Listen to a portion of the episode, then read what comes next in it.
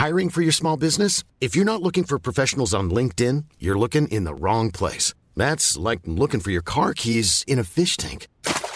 LinkedIn helps you hire professionals you can't find anywhere else, even those who aren't actively searching for a new job but might be open to the perfect role. In a given month, over 70% of LinkedIn users don't even visit other leading job sites. So start looking in the right place. With LinkedIn, you can hire professionals like a professional. Post your free job on linkedin.com slash people today.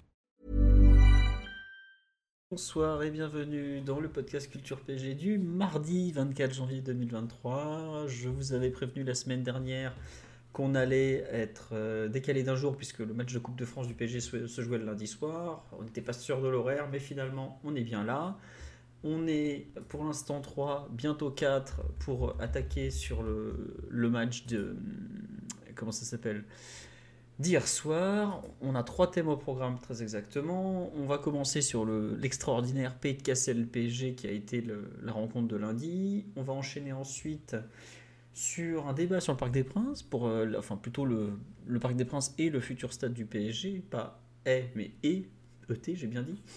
On sait jamais. Ça a été, il y a des gens qui nous en ont parlé, puis ça qu'on n'en avait pas parlé, alors que c'est quand même un, des grands thèmes d'actualité des prochains mois.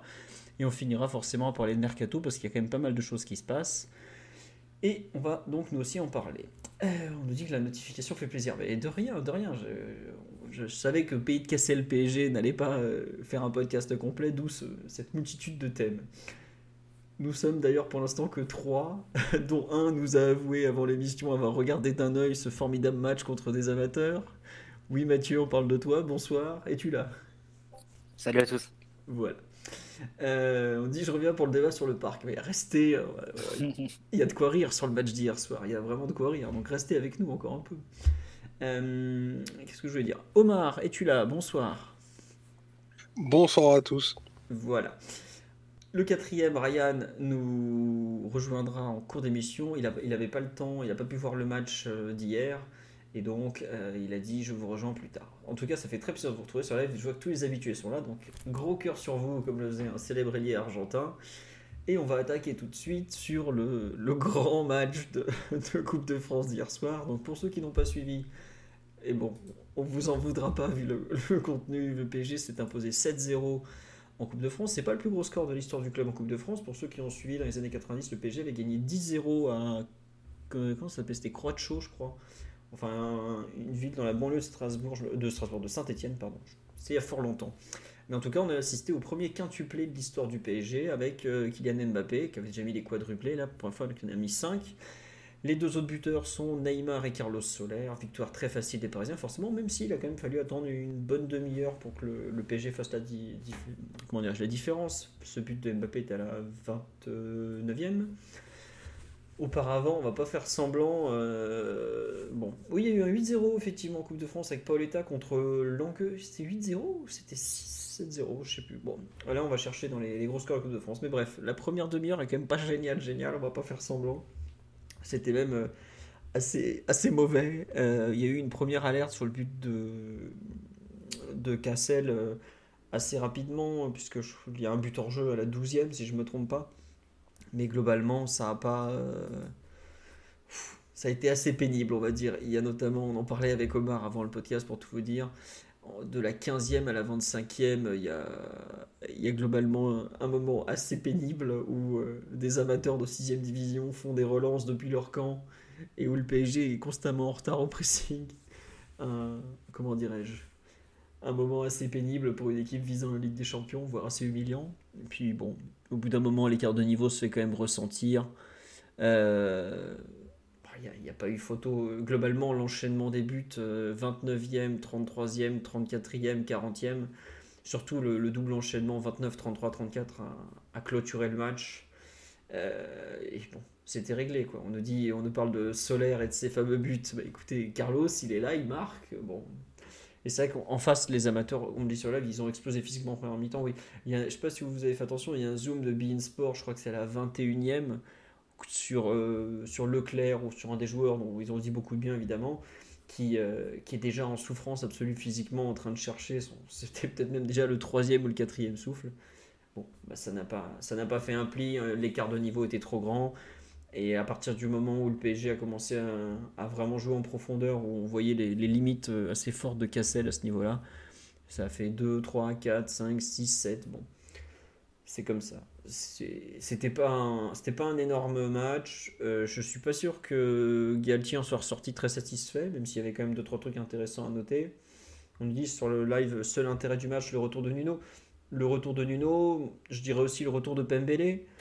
Euh, bon, j'ai pas compris. Enfin, Galtier a pas expliqué totalement euh, pourquoi il avait fait jouer 90 minutes à Neymar et Mbappé. Il a dit plus ou moins qu'en gros c'était pour qu'ils retrouvent des automatismes. Vu comment ils se sont cherchés tout le match, on peut dire que ça a été réussi. Euh, on a évité la blessure de Neymar, qui est malheureusement un grand classique du 16e de finale de Coupe de France. On se rappelle quand, il y a 3 ans, si je... ou 2 ans, je sais plus. Victoire 7-0, pas de blessés, des jeunes qui rejouent, enfin des joueurs qui rejouent, quelques jeunes qui jouent, même s'il y en avait un seul au coup d'envoi qui était Pembele, qui est pas tout à fait un jeune non plus, qu'il a quand même un an et demi de, de, Ligue 1 dans les pattes. On va, tenter de regarder le positif. Euh, Mathieu Omar, il y a quelque chose que vous voulez relever sur l'aspect collectif? Peut-être tout simplement quand même l'espèce le, de 4-4-2 aligné au coup d'envoi qu'on n'avait pas souvent vu de la part de Galtier. Qu'est-ce que vous en déduisez juste lié à ce match, lié aux joueurs alignés, ouais, Mathieu euh, J'ai pas vu le match amical, mais il m'a semblé, enfin, j'ai cru lire que face à l'équipe euh, mixte euh, saoudienne-qatari, ça avait été plus ou moins le cas aussi, non? Euh, Attends, je réfléchis. Ouais, c'était plus ou moins ça aussi. Bah, D'ailleurs, ah, c'était un peu, je trouve que c'était un peu moins flagrant parce que Messi se positionne pas vraiment comme équitiqué. Mais là, pour le coup, hier, je trouve que ça avait un un peu plus un visage de, 4K2, alors certes avec deux joueurs pas du tout euh, sur les ailes. Hein. Mmh, Quant à Nuno Mendes, en phase euh, défensive, par contre, ça se repliait euh, avec Neymar d'un côté et, et, Soler de l'autre. Mais... Ouais. Ouais. Mais ça, il faudrait dire, ce serait pas. Je crois qu'on l'avait évoqué dans un podcast, je sais plus quand. Bah, c'est ce qu'on dit à l'instant sur le live. Ouais. Je me souviens d'un podcast en début d'année où ça demandait combien de temps Galette tiendrait avant de poser son 4-4-2 on avait dû aussi se, le demander en juin aussi, parce que, et même au moment du recrutement de, Renato, parce que c'est des profils qui sont aussi adaptés pour jouer ces postes de, de, milieu latéral qui revient à l'intérieur avec le ballon et qui peut couvrir le couloir sans. Après, on l'a tellement peu vu le PSG en phase défensive hier. Euh, ce serait un, peu imprudent de, trop tirer de conclusion. On ne sait pas vraiment quel était le, plan euh, exact quand on perdait la balle. On l'a eu la, la, très grande majorité du match, encore heureux. Faudra plus le voir face à, face à Reims sans doute ce, week-end, d'autant que ça viendra après 4 jours de, préparation où Galtier a insisté plusieurs fois en conférence de presse et, ces derniers temps en disant que ça allait lui servir à, mettre les choses au clair, notamment sur le plan défensif, euh, et pas seulement défense basse, mais euh, comment récupérer la balle et comment se positionner quand l'adversaire a la balle. Donc euh, on verra un peu les, effets ce week-end, et si Galtier creuse hein, cette voie ou si c'était circonstanciel ou même pas du tout voulu ça, c'est un premier point. Après, sur le match en lui-même, évidemment qu'il y a une énorme différence de, qualité. Euh, tu, joues des amateurs des, une D6 euh, avec, des, des, joueurs comme Mbappé, comme Neymar, évidemment. Y a, la différence est telle sur le plan technique que sur le plan physique. Euh, et elle se creuse au fur et à mesure des minutes. Donc, c'était attendu qu'il y ait un gros score. C'est vrai que les 15-20 premières minutes, même sans plus, n'étaient pas super emballantes côté PSG, voire même carrément inquiétantes sur certaines phases on a la, fameuse sortie de balle de, l'équipe Paders qui, nous transperce complètement, notamment en tête. Et, euh, on s'est tous dit, oula, qu'est-ce qui se passe? Après, bon, c'est pas comme si on découvrait que le, PSG n'est pas une équipe de, de euh, mais on, le découvre, on le découvre que face à tout type d'adversaire, c'est pas le cas. Euh, et sinon, oui, sur le, match en lui-même, très content de revoir Nuno Mendes. ce qu'il fait sur le premier but, bah, tu vois tout ce qui te manque quand il n'est pas là et pas seulement à son poste. Euh, c'est-à-dire que c'est un des rares joueurs dans l'équipe, euh, dans l'équipe du PSG, dans l'effectif, qui a du déséquilibre individuel, qui est capable d'éliminer un joueur en 1 contre 1, déjà qui est capable de prendre un 1 contre 1. Il y a beaucoup de joueurs qui, les refusent, mais lui en plus de les gagner derrière. Et aussi content du retour de Pembele. Je, rejoins, je sais, plus si c'est toi Philo qui a fait la remarque ou quelqu'un sur le live. Mais ouais, très content aussi de revoir Pembele qui, promettait beaucoup avant, son, avant sa blessure, ou du moins avant le départ de Tourelle, parce qu'il avait, joué 3-4 matchs euh, euh, que ce soit en piston ou même en, défenseur. Sa, saison après à Bordeaux était plus difficile, j'ai comprendre, mais bon, on va dire que le contexte n'était pas évident. Et puis le revoir comme ça sur un match, avoir du temps de jeu, c'était positif et c'est un joueur qui promettait pas mal à l'époque. Donc le revoir dans, la boucle et avec un peu de temps de jeu et dans, dans l'effectif du PSG, tout simplement, c'était sympa. Tout le reste, il faut éviter de tirer des, des, grosses conclusions. Et le quintuplet de Mbappé lui fera sans doute du bien, mais je pense que les entraînements sont plus relevés au PSG. Ah oui, c'est probable, oui. Euh, non, oui, il y avait Pembele, euh, pour ceux qui n'ont pas suivi, donc il avait été lancé par Tourelle. Après, avec Pochettino, il n'a pratiquement pas joué au moment du remplacement, parce qu'il me semble que le dernier match de Tourelle, c'est le 4-0 contre Strasbourg. il me semble que Timothée ouvre le score ou marque un but. Je sais. Ouais. C'est ça. Oui, hein ouais, il marque. Il marque, oui. Puis après, il y a eu le, le drame du Le 23 décembre. Lugubre, Ou la bénédiction selon les personnes. Mais bref, non, après, c'est vrai qu'il n'a pas eu tout joué Pochettino. Pour ceux qui ont suivi son prêt à Bordeaux, ça s'est bien passé au début.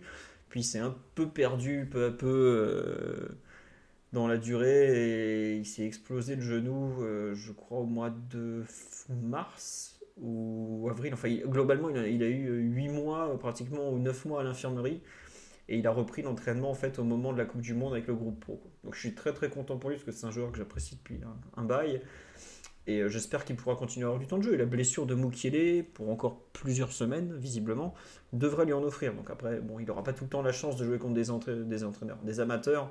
Et on a vu qu'ils lui ont quand même donné qu'une heure de jeu, pas plus. Hein. Pareil, Nuno Mendes, retour de blessure, 45 minutes, tu sors.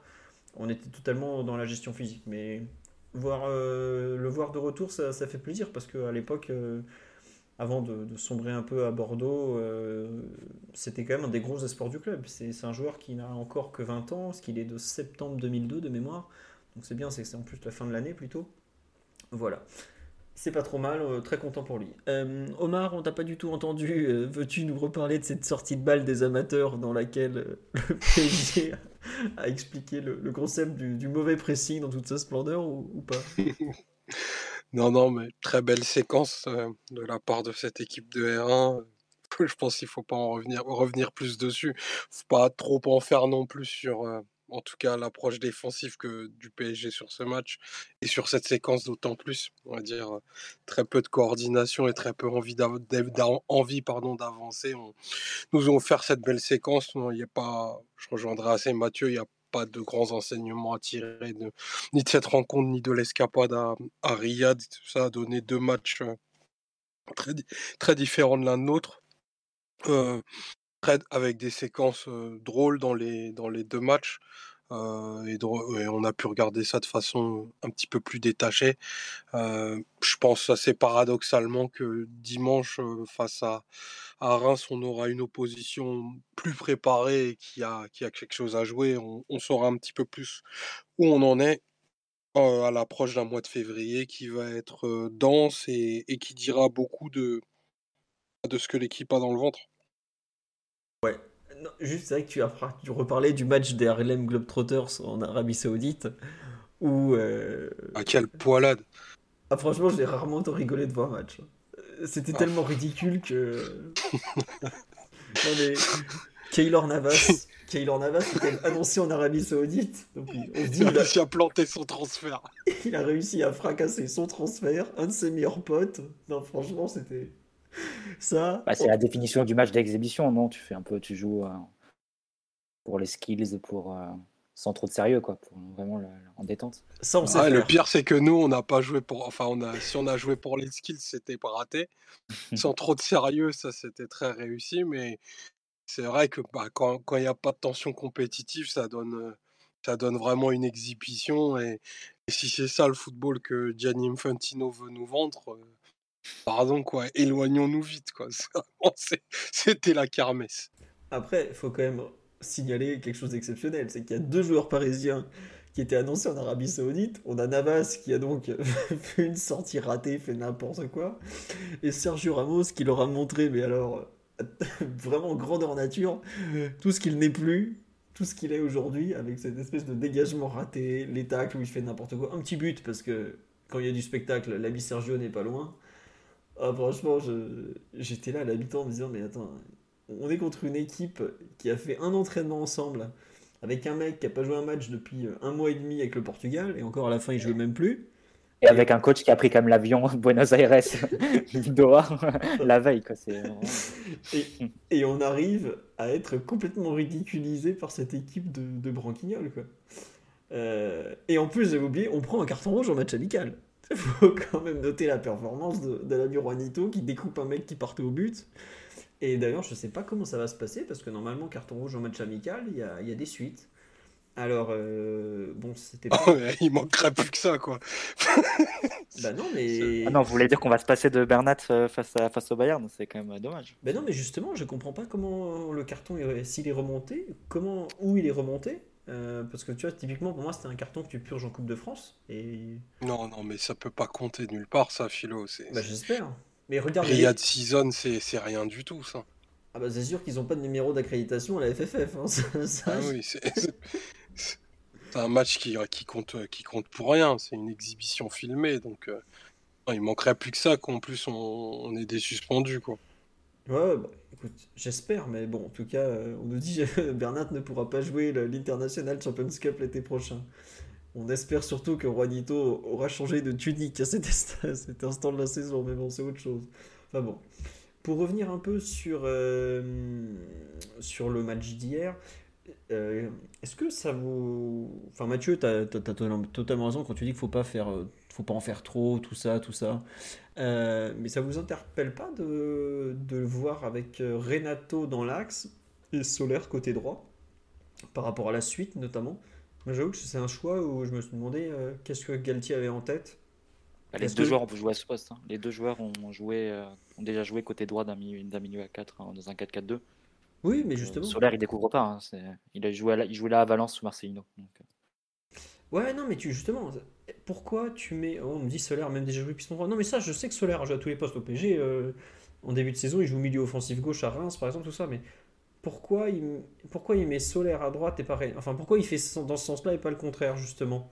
C'est un peu je ça qui. les, les joueurs viennent plutôt de ce positionnement-là, en fait, Philo. C'est ça le. Renato a joué plus dans un double pivot part- avec euh, Gourvenec, il me semble, l'an dernier. Euh, avec Galtier, Ouais, il faisait un peu moins, mais il y avait déjà joué. Donc ça peut, ça peut s'entendre. Après, il y avait Vitinha sur le banc, je pense qu'il garde et Fabien Ruiz aussi.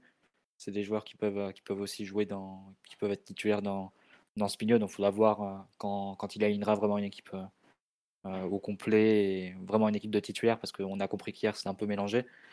Bah, typiquement, le match face à Reims, ça t'en dira peut-être un peu plus de la hiérarchie et de, ce qu'il pense déjà de, de la formation qu'il a en tête en termes tactiques. Si c'est vraiment un 4K2, notamment sur le plan défensif. Et puis ensuite, qui sont les joueurs devant les uns les autres euh, à chaque poste. C'est sûr que ce serait un peu étonnant que Solaire gagne sa place dans le 11 du PSG à la faveur de ce changement tactique, mais c'est après, on ne sait pas. Bah, justement, en fait, je me suis posé la question est-ce que hier, on n'est pas. Donc, on fait cette bascule en. Entre guillemets, cette bascule en 4-4-2, avec Renato qui est un rôle axial, tout ça. Et je me suis demandé si Solaire n'était pas justement euh, un peu ce joueur d'équilibre. Que, enfin, ce que Galtier est en train de tenter de faire de Solaire, ce joueur d'équilibre, qui va mettre euh, un peu de présence euh, dans la surface malgré tout, qui va pas demander le ballon parce qu'il y en a déjà trois qui le veulent tout le temps, qui va à peu près verrouiller son couloir, qui va être en mesure de servir d'appui au latéral qui arrive lancé. Parce que moi, j'avoue, enfin, je fais partie de ceux qui ont apprécié plutôt le match de Solaire. Alors, il réussit pas des trucs de fou. Hein. Je parle même pas du but ou de la passe décisive, mais un peu dans ce qu'il a fait, euh, l'équilibre du côté droit, le fait de jouer avec Pembele, le fait de temps en temps de, repiquer vers l'axe pour euh, servir, euh, pour faire des passes vraiment euh, vers le but. Le fait d'être dans la surface régulièrement, parce que bon, on l'a vu depuis le début de la saison, c'est quand même le quatrième meilleur buteur du club, il en est à 5 ou 6 buts. Vra- vraiment, ce, positionnement de Solaire hier m'interroge beaucoup. Quoi. Pourquoi il est. je me souviens en, en Coupe de France au tour précédent à Châteauroux, à droite, c'était pas lui, c'était Sarabia. Pourquoi d'un coup euh, Solaire est, de- est devenu une sorte de, milieu droit Euh, j'a- J'attends franchement de voir la compo contre euh, Reims, comme tu dis. Voir si on aura un. Des, enfin, est-ce qu'on sera de nouveau à 3 Est-ce qu'on aura des pistons? Est-ce qu'on n'aura pas de pistons? Comment on va jouer devant? Tout ça. Oui, oui c'est moi qui écris les perfs individuels sur le site. De temps en temps, c'est Mathieu, mais 90% du temps, c'est effectivement moi. Je fais partie, effectivement, je, je comprends qu'on soit pas du tout d'accord, hein, parce qu'il fait rien de flashy, il n'a pas non plus des, des moments de grâce extraordinaires. Bon, il a un joli centre au second poteau euh, sur le, sur le dernier but, mais c'est pas non plus. Enfin voilà, il met un centre au second poteau contre des amateurs qui demandaient qu'une chose, c'était la fin du match. euh, C'est pas l'action du siècle. Mais euh, ouais, vraiment, ce, ce positionnement, la, la logique qui découle de ça, parce que Galtier avait quand même une équipe avec beaucoup de titulaires hier. Euh, Alors, hors Messi qui était, euh, on ne sait où, enfin visiblement au ski. hein, Bon. mais pourquoi il met à ce moment-là Solaire alors que bah, on a vu Renato qui pouvait. Enfin, Renato, il a, il a régulièrement joué avec Galtier. Bon, je sais pas, Omar, de ton côté, ce que tu en, penses justement de ce choix un peu peut-être circonstanciel ou, peut-être pas finalement? Je sais pas si c'est pas dû aux précautions physiques qui sont prises autour de, Renato, qui est moins un joueur de contrôle que Solaire et que si tu avais mis sur un couloir, aurait eu cette tendance à, mettre plus de percussions, à jouer des, des 1 contre 1 et à la demander dans la profondeur. Ce qui peut être un peu risqué pour un joueur qui a été touché au niveau musculaire à de multiples reprises. dans un match où tu vas plus avoir le ballon. tu sais que tes joueurs centraux vont avoir des courses plus latérales et moins de courses. Donc peut-être que la, question est physique avant, avant d'être d'ordre hiérarchique, j'ai envie de dire. Après, pour en revenir au, 4-4-2 avec 13 à plat, on sait que c'est un des systèmes préférentiels de, de Galtier. C'est celui qui lui donne, à mon sens, le, le plus d'assurance. Et en général, lorsqu'il fait ce 4-4-2 là, et c'est assez juste que tu soulèves, il a toujours un couloir avec un joueur pas très explosif, type ailier, et un joueur un petit peu plus équilibrant qui, pourrait être ton, troisième milieu en, construction. Donc, il l'a déjà fait par le passé. Il a eu aussi des profils très opposés. ce, que, ce que Simon appellerait le, le 4-2-2-2, avec ben, des, deux joueurs explosifs sur les, sur les couloirs, mais deux joueurs de contrôle au centre qui vont, qui vont protéger l'axe défensif et, faire ta construction. Ces joueurs-là, il les a peu ou pas au PSG.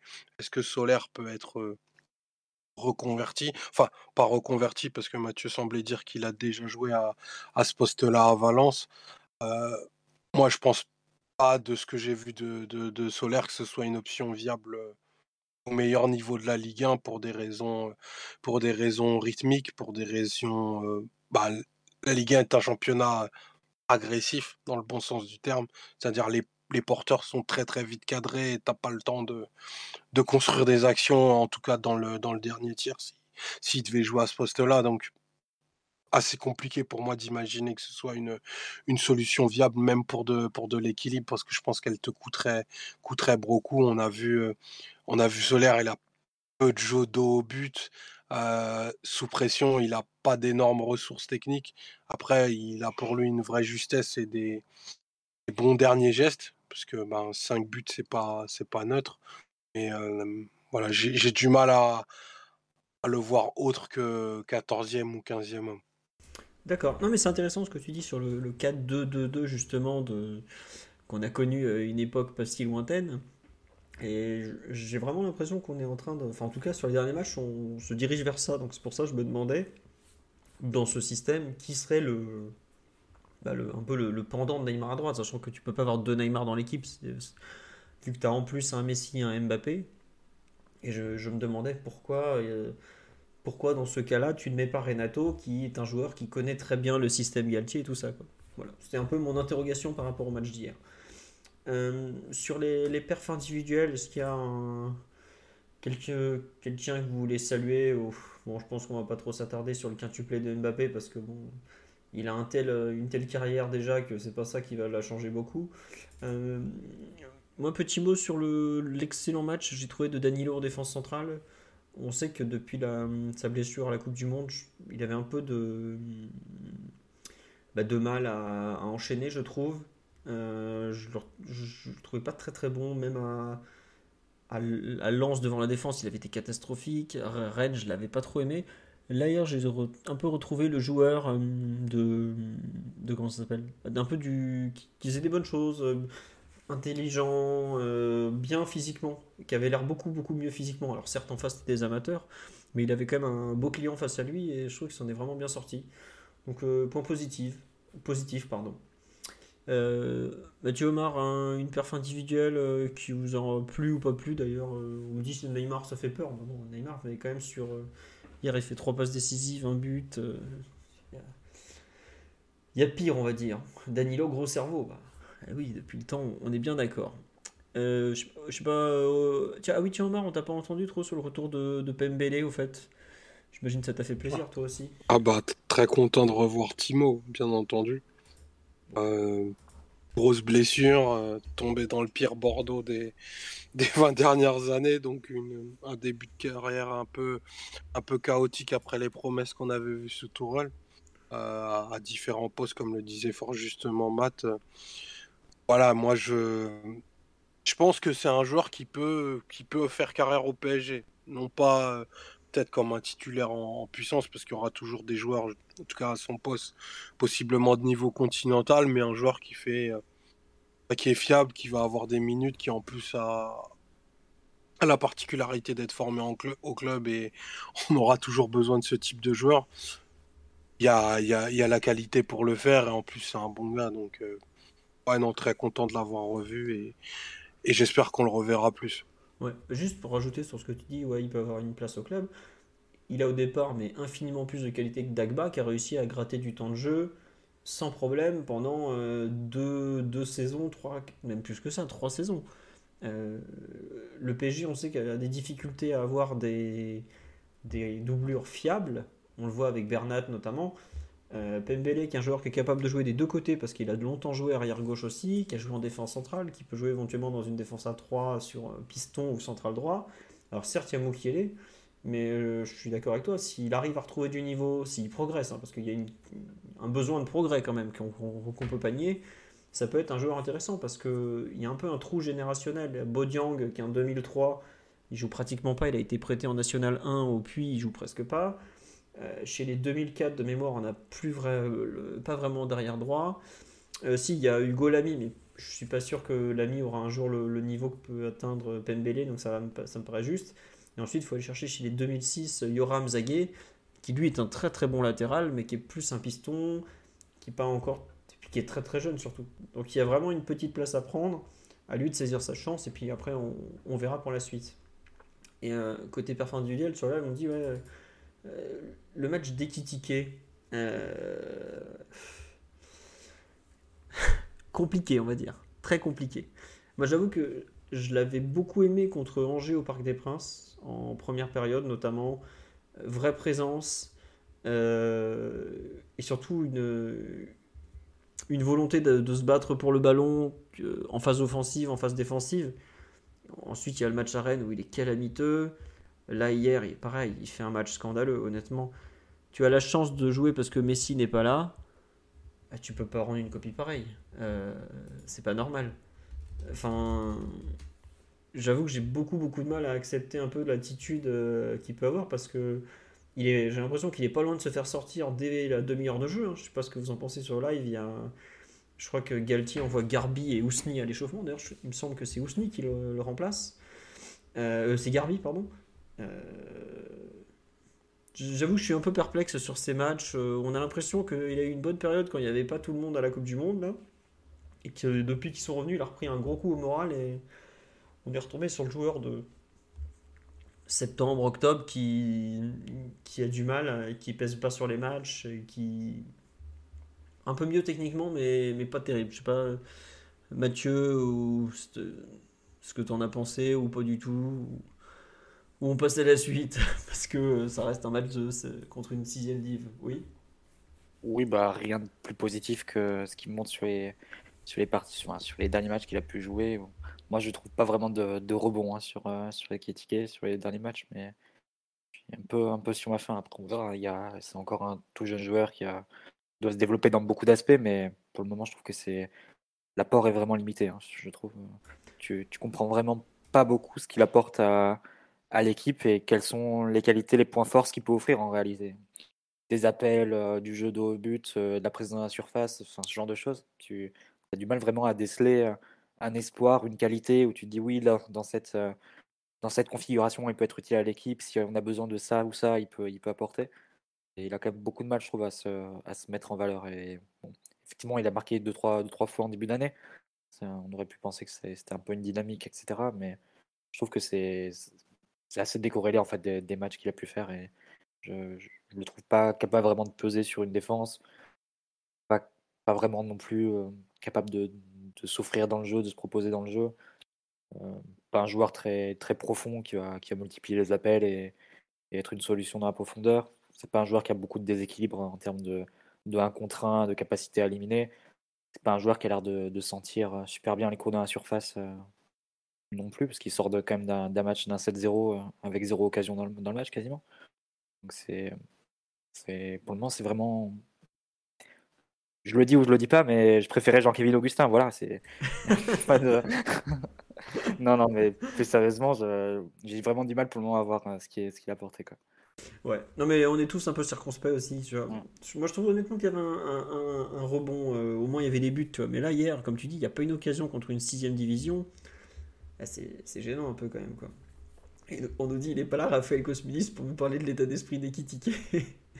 Raphaël aime beaucoup Ekitike, mais je, il n'était pas là. je suis, pas, je suis même pas allé le déranger.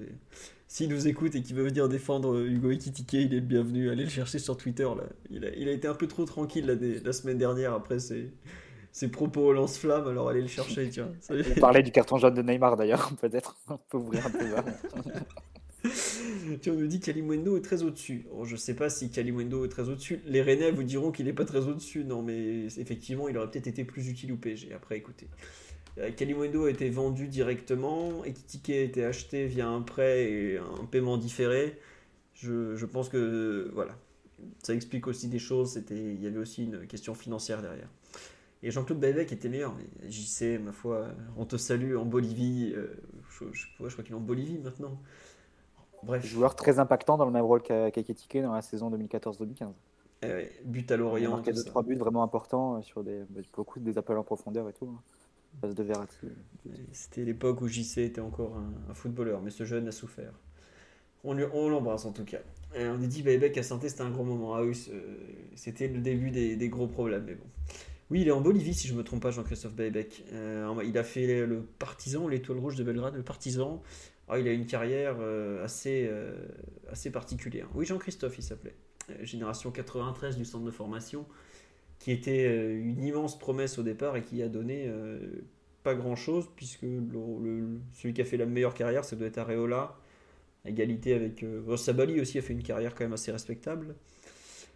Mais bon, globalement, il y en a beaucoup qui ont pas mal déçu. Oui, euh, JC avait mis un but à Lorient sur une passe de Verratti, le but du 2-1, alors qu'on était complètement nul ce jour-là. Mais bon, faut, faut pas le dire parce qu'il paraît que tout était bien avec l'équipe d'Ibra, mais il y a eu des saisons où on a eu du mal à démarrer. Bref, on a fait le tour. Ryan, tu nous as rejoint, tu es là ou pas? Bon, on l'a déjà perdu, donc c'est pas grave. Non, non, je suis, je suis là, je suis là, bonsoir à tous. Euh, bonsoir. Toi aussi, tu, tu vois ton équipe souffrir en ce moment ou ça va à peu près de ton côté? Écoute, euh, je suis pas complètement à jour sur les matchs euh, du Real, mais euh, ça m'a pas l'air fameux fameux en ce moment, non. C'est ce que j'avais cru comprendre aussi. Donc je pense qu'on est sur, sur un concours de circonstances, mais nous on a un effectif assez vieux quand même, où on est un peu en transition malgré les succès de la saison dernière. Donc la Coupe du Monde, là, je pense qu'elle a mis un petit coup d'arrêt. Je pense que ça va repartir, mais je m'attends pas à des choses flamboyantes pendant le prochain mois en tout cas. D'accord. C'est bien, c'est qu'au moment où tu nous dis ça, il y a le Bayern qui vient de finir son match du soir contre euh, le. Ah, c'était l'Union Cologne. Cologne, pas l'Union Berlin, le FC Köln. Et ils ont fait un partout avec euh, Kimmich qui les sauve à la dernière minute sur un sacré but. Et visiblement, Choupo-Moting avait raté un immanquable quelques minutes avant, mais il était hors jeu. Voilà, je, je suivais ça. Ils ont perdu beaucoup de joueurs euh, pendant la Coupe du Monde. Ça a été assez fatal pour eux. Ouais, ah bah oui. Euh, bah déjà, ils ont perdu euh, Lucas Hernandez au bout de 12 minutes. Ils ont perdu euh, Manuel Neuer au bout de 12 pistes noires. Ils ont... Je crois pas qu'il y ait de grands clubs, on va dire, candidats sérieux à la Ligue des Champions, qui aient autant perdu pendant la Coupe du Monde que le Bayern. Hein. On me le dit sur live, Mazraoui, parce que visiblement le, Maroc a été un peu, on va dire, un peu pas très très clean avec le, le Covid qu'il a eu. Et aujourd'hui, euh, il n'est pas super en forme. Il a un problème cardiaque. Même si, si j'ai bien compris, il ne sera pas là à l'aller, mais il pourrait bien être là au retour. Euh, il y a, comment il s'appelle oh, Sadio Mané qui s'était gravement blessé juste avant la compétition. Alors lui, c'est un peu bizarre parce que son entourage expliquait que au correspondant à Paris de Mundo Deportivo, Agile, que euh, il, euh, en gros il, il, serait probablement trop juste pour l'aller mais il devrait être là pour le retour. Et il va manquer de rythme et tout enfin ça va être euh, il s'est entraîné aujourd'hui hein. ouais c'est ça ah ouais, il est revenu mmh. aujourd'hui à l'entraînement collectif. Ah, bien... autant pour moi. Alors peut-être qu'il sera dans des conditions correctes. Bah là il a trois semaines pile. Mais trois semaines quand t'as pas joué pendant trois mois et demi, ça me paraît un peu juste quand même. Quand t'es Sadio Mané, je crois que c'est jouable. Bon, on verra. Mais et sinon, il y a visiblement Moussiala qui est sorti aujourd'hui après être entré en jeu à la mi-temps. Donc, il faudra voir ce qu'il a. euh, Non, entraînement individuel. Mais c'est vrai que le Bayern a communiqué sur le fait qu'il avait repris l'entraînement, mais il était en individuel. Voilà, il n'était pas collectif encore.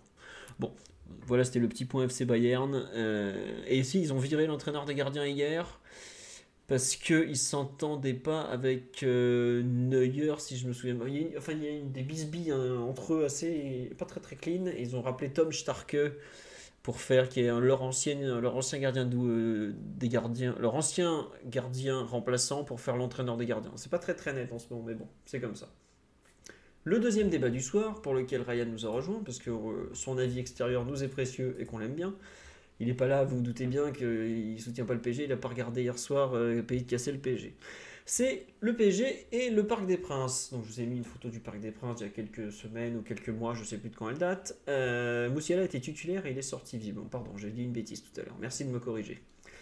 Euh, donc, on a vu depuis plusieurs semaines la mairie de Paris et le PSG s'envoyer des fleurs à propos du Parc des Princes. Euh, pour ceux qui n'ont pas suivi, en gros, le PSG veut acheter euh, le Parc des Princes. Aujourd'hui, le PSG a ce qu'on appelle un bail amphithéo- amphithéotique, qui est une sorte de super bail de location où tu fais ce que tu veux dedans et tout, euh, tu peux faire des travaux, tout ça, tout ça.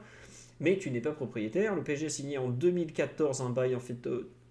Vous avez compris le nom du bail, j'arrive jamais à le prononcer, de 30 ans, donc il est lié avec le Parc des Princes jusqu'en 2044, avec euh, une société d'exploitation qui s'appelle la SESE, dont je me, me souviens plus exactement le sigle, mais en gros, voilà, c'est comme ça que le parc est géré. Et le PSG a dit ces dernières années à la mairie de Paris qu'il voulait racheter le Parc des Princes. En 2016, le PSG a payé les travaux de rénovation du Parc des Princes en vue de l'Euro 2016. Alors il en a profité bien évidemment pour refaire les loges et tout ce qui lui rapporte le plus d'argent, on va pas faire semblant. Euh, mais malgré tout, le club aujourd'hui veut, avant de, faire comment dire, des travaux d'agrandissement, parce que le club estime que le Parc des Princes est devenu trop petit avec ses 47 000 à peu près places, euh, il a dit, bah, écoutez, on va pas se lancer dans des travaux à 500 millions d'euros sans racheter le club. Euh, la réponse de la mairie de Paris a été niette. Alors on a eu un enchaînement euh, d'intervenants, un coup la maire de Paris Anne Hidalgo, qui à l'époque était pour le vendre et qui aujourd'hui ne veut plus. On a eu les deux adjoints au maire, euh, Pierre Rabadan et je sais plus comment s'appelle l'autre, qui ont dit un coup oui, un coup non. Euh, le PG ne peut jouer qu'au Parc des Princes. Ensuite on a eu... euh, on va leur proposer des solutions. Emmanuel Grégoire, merci euh, Mathieu. Euh, voilà, et aujourd'hui, après une, euh, une sortie d'Anne Hidalgo qui était très très stricte en mode euh, c'est mort, on le vendra jamais, les deux adjoints sont revenus pour ouvrir la porte. Le PSG a dit non, euh, on ne veut pas. Bref, la situation est complètement coincée. hein, je pense qu'on peut résumer comme ça. Première question, messieurs, est-ce qu'il faut aujourd'hui pour le PSG en 2023 et pour la suite rester absolument au Parc des Princes? Qui veut commencer? Mathieu, Omar, Ryan, euh, Rabadan, Rabadan, je sais pas comment on dit le, le nom de l'adjoint, excusez-moi. Euh, Rabadan, non, c'est un ancien joueur de rugby. euh, Ouais, mais bon, On pourrait confirmer Omar. je suis- un habitué du stade, Jean Bouin. oui, c'est Rabadan, probablement. Pas Rabadan, euh, c'est. Bref, on s'en fout. Pardon pour lui, quoi. Ouais, Mathieu, ton avis Est-ce qu'on reste au Parc des Princes? Est-ce qu'on s'en va? Je... Qu'est-ce qui va Bah. parler, le cœur ou les tableaux Excel? J'allais sortir le tableau Excel. non, non, mais plus sérieusement, si tu, euh, si tu dois faire la course par rapport aux autres grands clubs européens et que tu te places en termes de revenus, puisque c'est le, le nerf de la guerre, c'est ce qui permet ensuite euh, de te positionner sur les joueurs, de, euh, d'attirer des marques, des sponsors, etc., de grandir tout simplement en tant que club. Et puis aussi pour les actionnaires de gagner un peu d'argent, parce que faire des pertes de, de 300 millions chaque année, je pense que ça, ça, peut, ça peut saouler au bout d'un moment. Euh, bah, si tu te places du point de vue des revenus, c'est clair que le PSG a- s'est placé fa- par, face à un dilemme ou face à un choix qui, qui est assez cornélien parce que tu as d'un côté la, raison et de l'autre le cœur. Mais au fond, qu'est-ce que c'est les revenus d'un club? Tu as quatre parties. Tu as tout ce qui est vente de joueurs. On a compris que le PSG, c'est pas trop le, le modèle de, de développement. Tu as les droits TV. Pour euh, ce qui est du PSG, c'est quand même très limité par le fait que, la Ligue 1 n'a pas l'exposition des, très grands championnats, encore moins celle de, la Première Ligue qui est, qui est à, ce niveau-là. Donc la, marge de progression à ce niveau, elle, existe, mais je ne pense pas qu'on puisse aller beaucoup au-delà du milliard d'euros de, pour les droits TV, par exemple, pour, la Ligue 1, ce qui avait été dépassé par Mediapro, mais ça n'a pas tenu très longtemps et difficile d'imaginer une Liga, qui, une Liga pardon, qui, qui, vaudrait autant que la Première Ligue. C'est même euh, inenvisageable. Euh, troisième point, c'est tout ce qui est revenu sponsoring. pour le coup, le PSG a fait un gros travail là-dessus sur les dernières années. Et euh, indiscutablement, Paris est dans les clubs qui, génèrent le plus de revenus d'un point de vue sponsoring en Europe. Mais du coup, ça limite la marge de manœuvre à ce niveau-là. Tu dis qu'il n'y a pas forcément une marge de progression pour faire encore mieux à ce niveau. Et il reste donc les revenus du stade, ce qu'on appelle les revenus match day, c'est-à-dire tout ce qui est généré les, par les ventes de, de places, par euh, les burgers que vous achetez à 15 euros euh, au Parc des Princes, ou par les, aussi les, les hospitalités, donc les, les, loges, etc. Et à ce niveau-là, tu as un gros écart entre le PSG et les, et principaux euh, clubs en Europe, qui, qui, sont liés à la fois à la, à la taille, enfin qui sont surtout liés à la taille du stade en réalité. Attends, juste Mathieu, pour préciser, quand tu dis ça, aujourd'hui, le Parc des Princes est le club le plus rentable d'Europe, quand même. Faut, faut s'en rendre compte. Hein. C'est pas forcément dans le sens où on croit. Hein. Moi, aujourd'hui. Dans quel sens tu veux dire bah, Aujourd'hui, le PSG, euh, tous les ans, je crois que le dernier rapport, euh, je sais plus si c'est Deloitte ou Football Benchmark, le, le match d'air, euh, Paris sortait 130 millions d'euros par an. C'était le, le, numéro 1 en Europe, par exemple. Ouais, après, si tu. ouais, ça, après, ça dépend quelle classe, quelle, quelle source tu prends, parce que si tu prends les, les comptes de la LFP, tu es à 50 millions, par exemple. Donc, c'est c'est un peu, un peu limité à ce niveau-là. Il faut voir ce qui, est, ce qui est inclus dedans. C'est pour ça que je prends ceux externes où tu y passes tout le monde en revue. Et à ce niveau-là, le PSG. Euh, enfin, faudra que je vérifie. Après, je, pense que sur les. Ouais, faudrait, faudrait vérifier parce que je, pense que c'est assez clair que des clubs comme Manchester United ou le Real Madrid, qui ont une, une capacité quasiment deux fois supérieure, euh, génèrent beaucoup, beaucoup plus d'argent euh, sur, le, sur le match day que le PSG. C'est juste euh, mathématique à ce niveau. Donc, tu as la question de, l'agrandissement du parc qui est, qui est posée avec les, contraintes techniques que, cela provoque et que cela engendre. Donc, on a compris que globalement, un parc euh, agrandi ne tirait pas beaucoup au-delà de, 60 000 places, vraiment le, grand maximum. Il y a même des hypothèses qui diraient plutôt 55 000 que, que 60 000. Donc, tu n'as pas une énorme marge de manœuvre à, ce niveau-là. Et voilà, maintenant, tout, la question, c'est vraiment ce que tu veux faire. On a, je pense qu'en tant que supporter du PSG, on a beaucoup, voire quasiment la plupart, avoir tous des, avoir des, souvenirs de, d'aller au Parc des Princes en étant gamin et en, voyant, jouer, en voyant jouer ce club. Et de l'autre côté, tu as la raison, c'est-à-dire la, concurrence qui est de plus en plus effrénée entre les, les principaux clubs européens euh, à la recherche de joueurs et pour être vraiment dans, la, dans le top mondial, euh, qui fait que tu as quand même une source de, de revenus qui est qui est évidente à ce niveau-là, même si elle ne serait pas immédiate, puisqu'il faudrait soit agrandir le parc, soit construire un, un, nouveau stade, etc. Donc ça prendrait forcément un peu de temps. Et ça paraît quand même, euh, je ne sais pas si c'est le sens de l'histoire, mais au final, c'est une, décision qui a été prise par beaucoup de clubs en Europe. Donc euh, de déménager, voire même de raser des, clubs, des, des, stades qui étaient historiques. Je pense au Vicente Calderón euh, à, Madrid, par exemple, ce qui s'est passé à Highbury, ce qui se passe autour de Milan San Siro, qui est l'un des clubs les plus mythiques au, monde. Euh, y a, évidemment, c'est embourbé dans des, dans des discussions politiques interminables en Italie, mais il y a quand même de fortes discussions pour raser San Siro et créer un, nouveau stade plus, plus, moderne et qui générerait plus de revenus aussi, moins vétuste. Donc voilà, c'est sans doute une décision à laquelle viennent beaucoup de clubs, que tu prends pas forcément de gaieté de cœur, mais si tu es obligé par le contexte politique d'une part et par la nécessité de faire croître tes revenus et faire croître encore une fois le club. Je ne sais pas si tu as vraiment le choix en fait. Ouais, alors, comme je te disais, donc c'est bien ce que je vous avais dit il y a quelques minutes. Je suis allé vérifier sur la dernière étude de l'OAT, la Football euh, Money League, sur les revenus match day. Donc le PSG est bien numéro 1 en Europe, donc au monde, hein, on va pas faire semblant. Sur, selon eux, donc ils ont accès quand même à certaines ressources. Le PSG sort 132 millions d'euros annuels des revenus dits match day. Ils sont numéro 2 numéro 1 pardon, devant Manchester, Manchester United qui sort 126 millions. Euh, le Real Madrid est 5e euh, ou 6e avec 80 millions. Liverpool sort 112 millions d'euros par an. Ils ont converti les, les pentes en euros hein, quand même. Et j'ai vu euh, Tottenham sort 125 millions, Arsenal sort que 94, ce qui m'a surpris. Chelsea sort 82 parce que Stamford est petit. Le Barça sort 103, le Bayern sort 68 millions. Mais donc le PSG, avec ses 132, c'est ce que je vous ai dit, est bien le club qui a les plus grosses recettes match day en Europe. Parce que euh, bah, les loges sont super chères, parce que le stade est ultra plein, parce que Lionel Messi fait vendre des places à des tarifs complètement délirants. C'est ça, hein, c'est c'est un, peu à la fois bien et à la fois pas bien, parce que ben, en vue de la capacité du stade, on suspecte que si le PSG est premier sur ce truc-là, c'est parce que c'est sans doute le stade le plus cher du monde. Ah oui, totalement, oui. Non, mais oui, il faut dire, les, les places. Euh, d'un point, de vue du, d'un point de vue du club, euh, c'est bien. D'un point de vue des supporters, euh, c'est pas forcément de quoi être content, quoi. Je, pense qu'il y a des stades anglais où c'est pire. Hein. Les Mirettes, Arsenal, c'est pire. Ah, si, tu as moins de 50 000 places et que tu fais 130 millions, c'est quand même peut-être 10 ou 15 millions de plus que des stades comme, comme Bernabeu ou l'Etihad. Enfin, ça me... pas l'Etihad, l'Emirates, c'est c'est conséquent quand même. Moi, je pense qu'il y a une. Peut-être les loges, je sais pas en fait quel est le modèle ouais, ouais. Peut-être que la proportion de loges au Parc des Princes est plus élevée aussi, peut-être?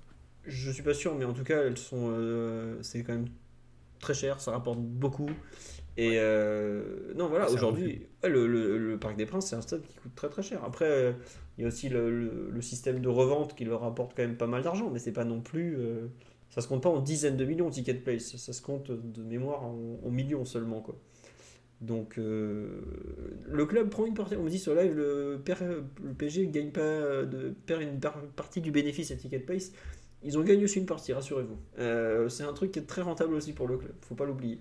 Mais le, le PSG aujourd'hui, oui, a un ticket moyen qui est, absolument monstrueux au Parc des Princes parce que le, les soirs de match, le Megastore fait un chiffre délirant aussi. Donc euh, tout va avec. Hein. Mais oui. dire, les, les, places sont sans doute aussi. Enfin, les gens peut-être s'arrachent un peu plus les plages parce que effectivement, il y a c'est une capacité peut-être qui n'est pas à la hauteur de ce que de ce que la ville de, ou le club devrait offrir à ses supporters parce qu'il y a il y a beaucoup plus de gens qui veulent aller au stade que de places qui sont disponibles. Quoi. Bonne question, ça me dit. Est-ce que c'est le bénéfice ou la recette? Parce que le PSG paye pas cher la location du parc. Non, ça va être les recettes là, que tu as citées. Ouais, ouais, non. Et puis surtout, euh, les autres, donc pratiquement tous ceux que j'ai cités, le, stade leur appartient. Donc ils ne payent pas de location. Euh, mais le, la location annuelle du, du Parc des Princes, si je me trompe pas, c'est 1 million d'euros par an. C'est ridicule. Enfin, c'est vraiment pas du tout un. C'est pas un. Même pas 1%, quoi. Ouais, voilà. Heureusement que c'est pas un. Enfin, dans tous les cas, ça reviendrait pas très très cher euh, au, au PSG. Hiring for your small business? If you're not looking for professionals on LinkedIn, you're looking in the wrong place. That's like looking for your car keys in a fish tank. LinkedIn helps you hire professionals you can't find anywhere else, even those who aren't actively searching for a new job but might be open to the perfect role. In a given month, over 70% of LinkedIn users don't even visit other leading job sites. So start looking in the right place. With LinkedIn, you can hire professionals like a professional. Post your free job on linkedin.com slash people today. Millions of people have lost weight with personalized plans from Noom. Like Evan, who can't stand salads and still lost 50 pounds. Salads generally for most people are the easy button, right? For me, that wasn't an option. I never really was a salad guy. That's just not who I am. But Noom worked for me. Get your personalized plan today at Noom.com. Real Noom user compensated to provide their story. In four weeks, the typical Noom user can expect to lose one to two pounds per week. Individual results may vary.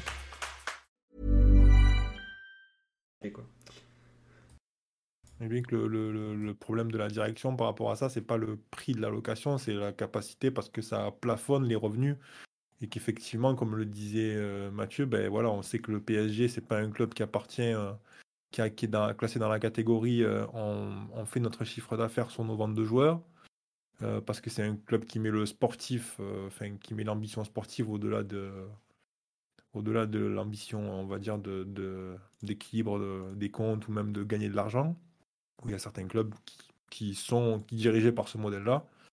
Donc déjà, si on n'est pas là-dedans et qu'en plus de ça, on est un peu plafonné par le, par le stade et qu'il y a, le, qu'il y a largement les, les, fans qui sont suffisamment présents dans la ville pour venir voir le stade, effectivement, si tu te dis euh, il y a 10 ou 15 000 places et que tu fais le calcul sur 60 euh, matchs dans la, dans la saison, que tu divises par deux, bon, tu as quand même 30 matchs où tu peux, remplir, tu peux faire venir 20 000 personnes de plus, c'est énorme.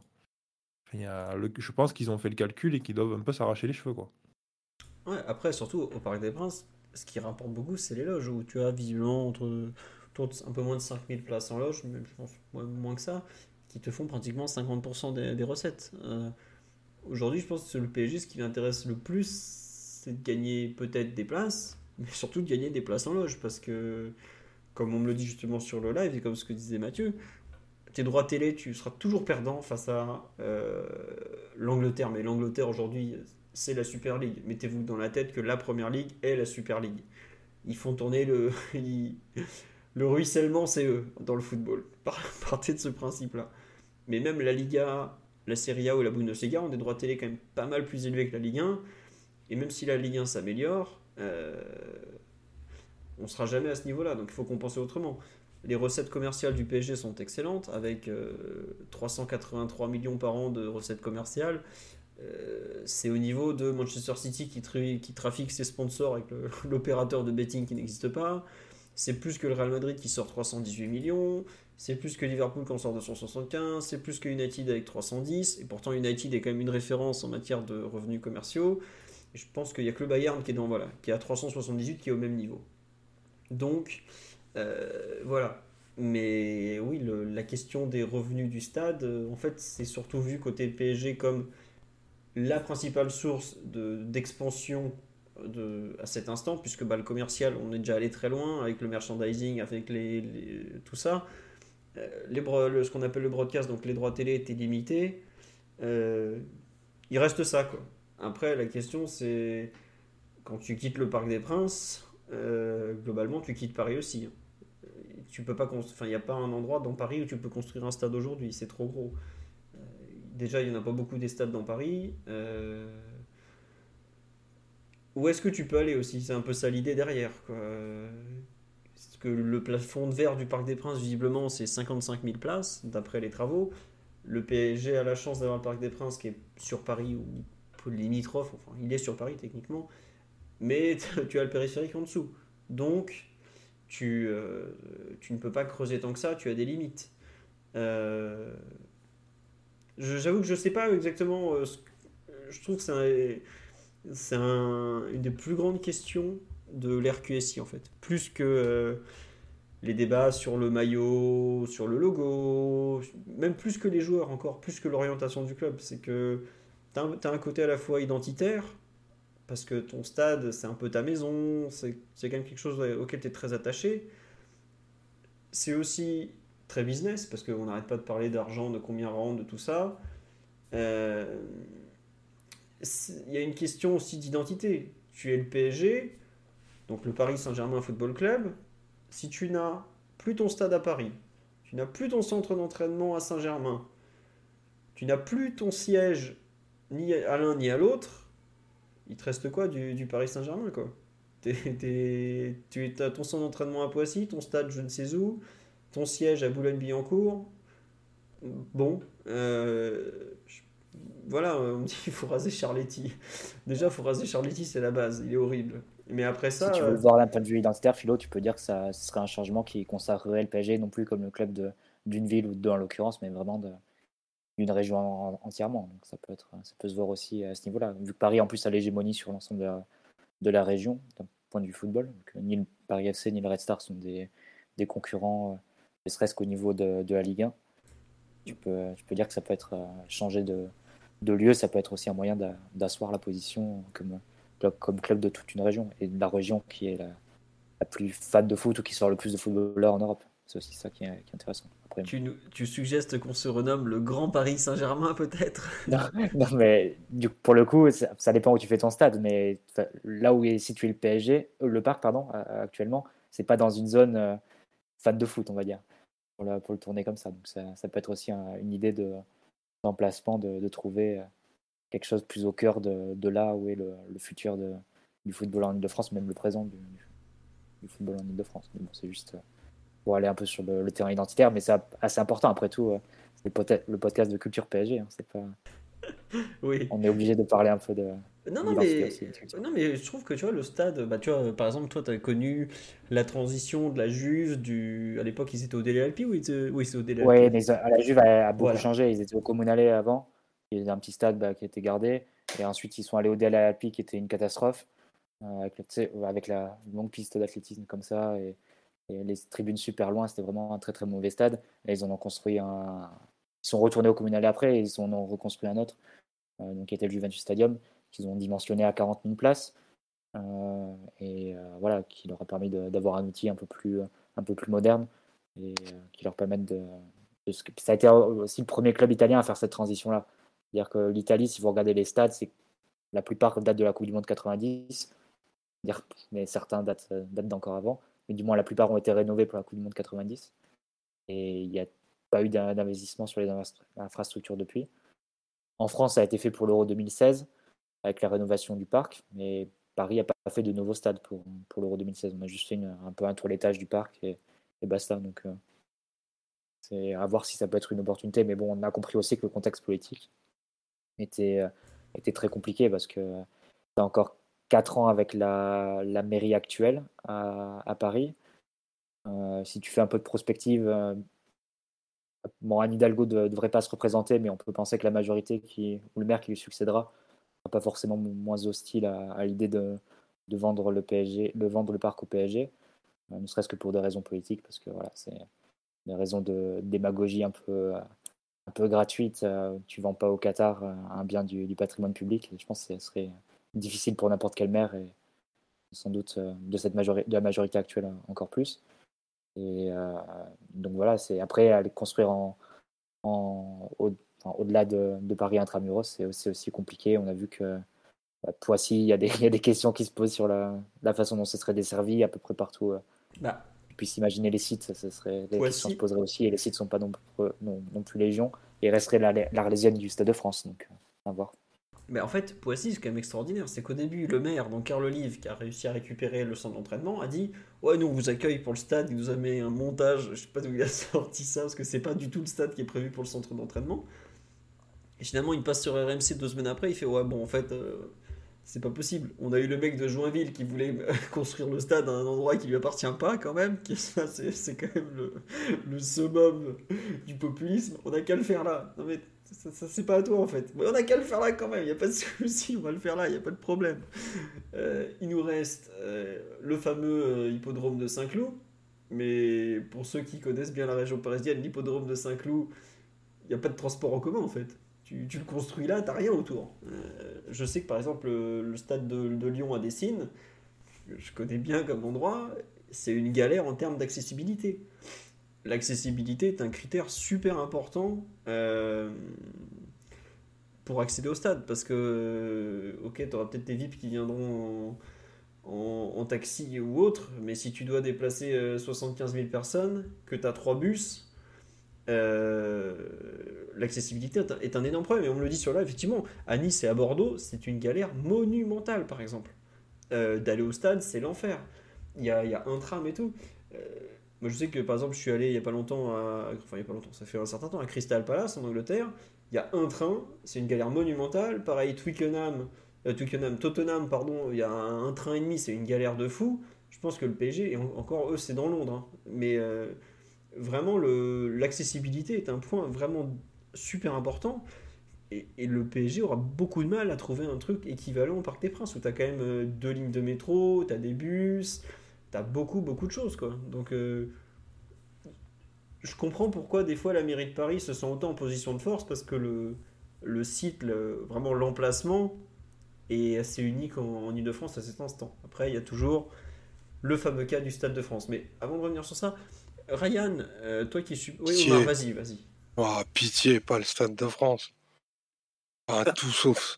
Enfin, on, peut, on peut envisager plein d'options et, et euh, moi j'écoutais, euh, bien entendu, de façon très attentive ce que vous avez pu en dire avant, avant de, laisser parler le cœur.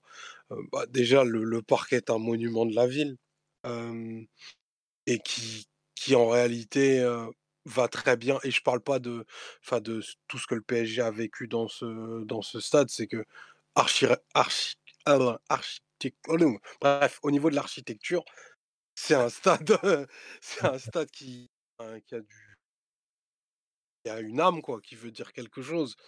si l'idée c'est de se retrouver de suite comme tous les nouveaux stades européens euh, avec une espèce de bulle sans vie parce que ça fait moderne, C'est déjà, moche, hein. un, c'est- très moche, c'est très laid. Merci, euh, merci Ryan. Et, ça n'a. le, nouveau ça, le de- design du nouveau Bernabeu, je trouve ça très très moche.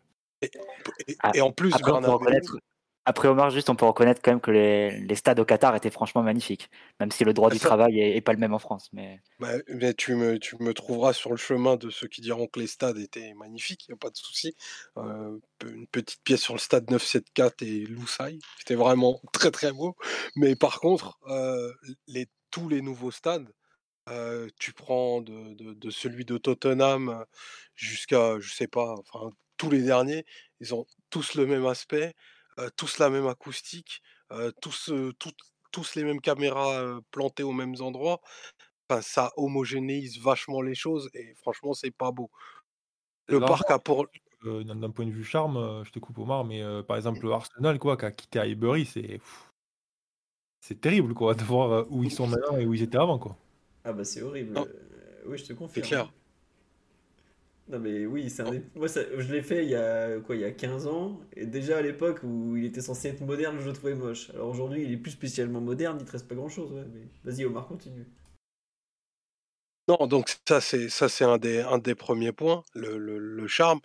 Le second, euh, moi, je suis pas convaincu que le PSG ait besoin d'un stade de 80 000 places.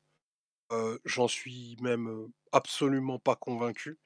Parce que cette question, on la regarde sous le prisme des matchs de, de Ligue des Champions. Mais alors le PSG communique sur le fait que ce soit guichet fermé tout le temps parce que ben, euh, 31 000 abonnés dans énormément revendent leur place à temps complet pour bah, justement faire un petit peu gonfler le, le- le prix des, le prix des billets. Mais pour combien de matchs où euh, Paris fera pas plus de 50 000 Parce que c'est aussi ça la réalité des, des stades immenses.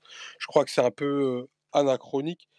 Et mis à part euh, bah, le, le nouveau Bernabeu dont, dont parlait Ryan tout à l'heure et le futur Nou Camp, il n'y a plus de, de construction de stade à, à- de cathédrale à 80 000, 90 000 places. C'est y a terminé. de l'Atlético, il est à moins de 70 000 et je regardais un petit peu l'affluence là. Euh, ils sont à moins de 55 000, quoi. C'est-à-dire qu'il y a 10 000 à 15 000 places en moyenne dans l'année. Bon, ils sont dans une, ils sont dans une période euh, où t'as pas trop envie d'aller au stade, même si tu es supporter de l'Atlético, je pense. hein.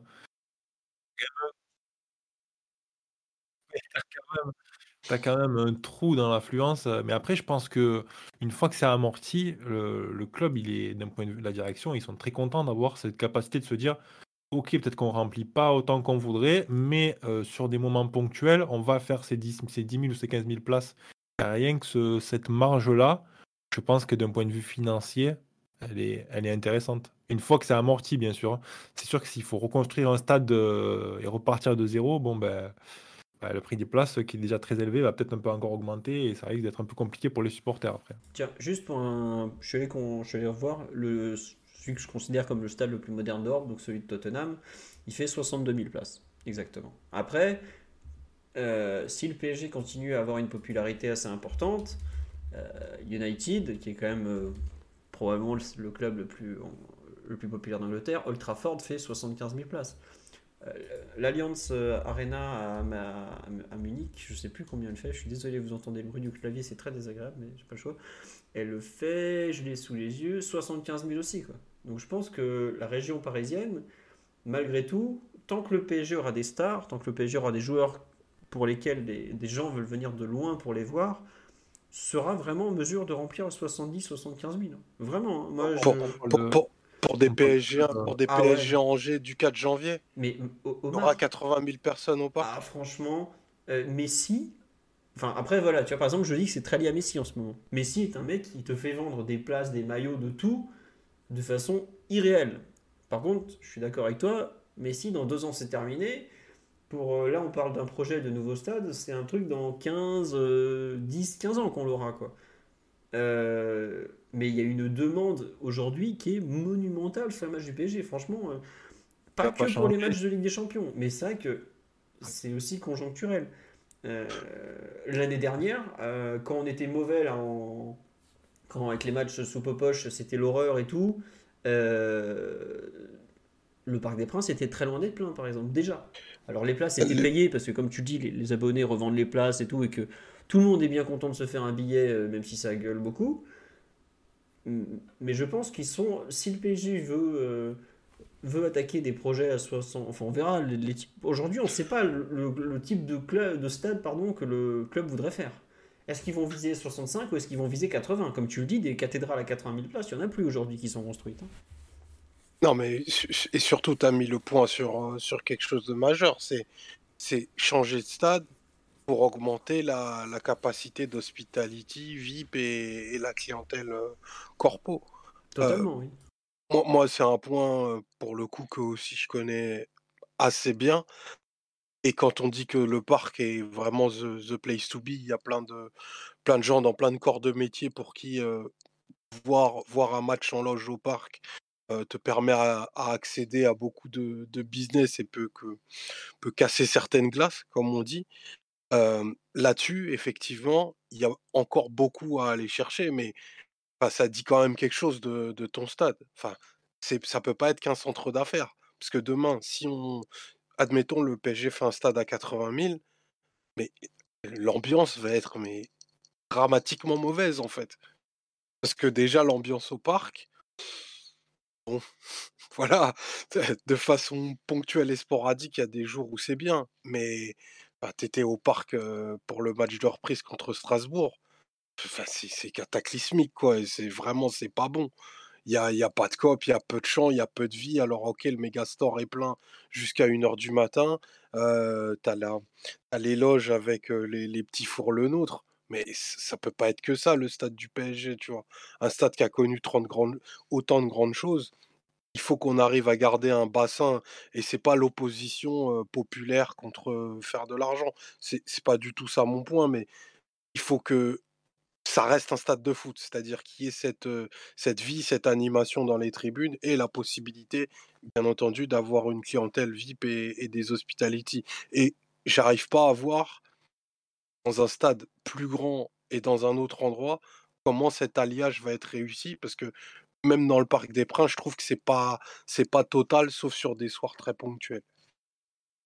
Après, ça fait partie un peu aussi de du fait de devenir un très grand club et tout. C'est-à-dire que je suis d'accord sur ce que tu dis sur l'ambiance et tout, Omar, mais je pense que malheureusement, quand un club atteint des certains niveaux et qu'il est habitué à jouer les premières places, etc., ben, il y a une forme de, euh, de banalisation de certaines rencontres qui se met en place et que du coup, ça devient de plus en plus difficile pour, les, pour le supporter, on va dire, régulier de s'exciter pour euh, des choses euh, alors qu'il est habitué à peut-être aller en quart, demi, euh, voire finale de Ligue des Champions régulièrement, de jouer ces, moments-là, quoi. Et ça fait partie un peu du truc. Et puis, et puis il y a aussi autre chose, c'est que ben, le club, s'il rentre dans ce modèle de on construit autour des meilleurs joueurs du monde, donc ça nous coûte beaucoup d'argent parce qu'il faut les acheter et qu'il faut les payer très cher, ben, il faut que les revenus y suivent. Et je pense que malheureusement, c'est pas toi tu parles des loges, moi je pense que c'est c'est pas juste les loges là qui, qui te transforment le stade, c'est euh, regardez ce que, ce que ce que Florentino Pérez il a préparé avec le nouveau Bernabéu, c'est-à-dire c'est un, gigantesque euh, espace de vie. C'est il y a un hôtel, il y a des restaurants, il y avait, bon, il y avait déjà des restaurants, mais là c'est ça devient un endroit où tu peux aller là-bas à 8 heures du matin et tu rentres chez toi après le match quoi. Et, euh, et là aussi il y a de quoi maximiser les revenus. Et je pense que la plupart des grands stades, leur marge, elle est là. Parce qu'au bout d'un moment, comme tu dis, tu plafonnes avec ton public. Tu sais euh, quel est ton bassin de supporters, euh, quels sont le nombre de personnes qui vont venir. Tu sais à quel point tu vas remplir sur un grand match. Et à quel point sur un match de championnat euh, qui peut-être n'intéresse pas tout le monde ou euh, génère moins d'intérêt, tu vas avoir un nombre de places en dessous. Et donc là, tu maximises avec quoi? Ben, Avec le fait que tu as moins de gens, mais tu as peut-être des gens qui vont venir parce qu'ils vont aller euh, euh, faire dans le centre commercial ou alors ils vont manger sur place et derrière, après, euh, peut-être qu'ils vont pas voir le match, mais qu'ils vont faire autre chose et tout. Et tu gagnes de l'argent comme ça, quoi. Le but, je pense, à la fin, c'est ça c'est que une personne, elle gaspille peut-être pas 300 balles dans un, ou 250 balles dans, dans une place dans le stade, mais que peut-être elle se dit, ben, je vais passer au stade et je vais en claquer, peut-être qu'ils vont en claquer 50 ou 100. Et donc tu... J'imagine que dans les bureaux, ça réfléchit comme ça. Comment gagner de l'argent tout le temps, même quand il n'y a pas un match. Quoi. Et même quand les gens non, n'ont mais pas d'argent pour mettre. euh, ont pas suffisamment d'argent pour s'acheter une place. Quoi. c'est bien que tu prennes en plus l'exemple de, de Bernabéu qui, au final, a, a quelques similitudes avec le, le Parc des Princes parce que c'est aussi un stade qui est en pleine ville, euh, Vraiment qui, bien C'est difficile de voilà, trouver qui est, qui, qui est super, super bien desservi, Qui est allé à une vingtaine de minutes de, de l'aéroport et qui est desservi par trois ou quatre lignes de métro, accessible à pied de n'importe quel endroit.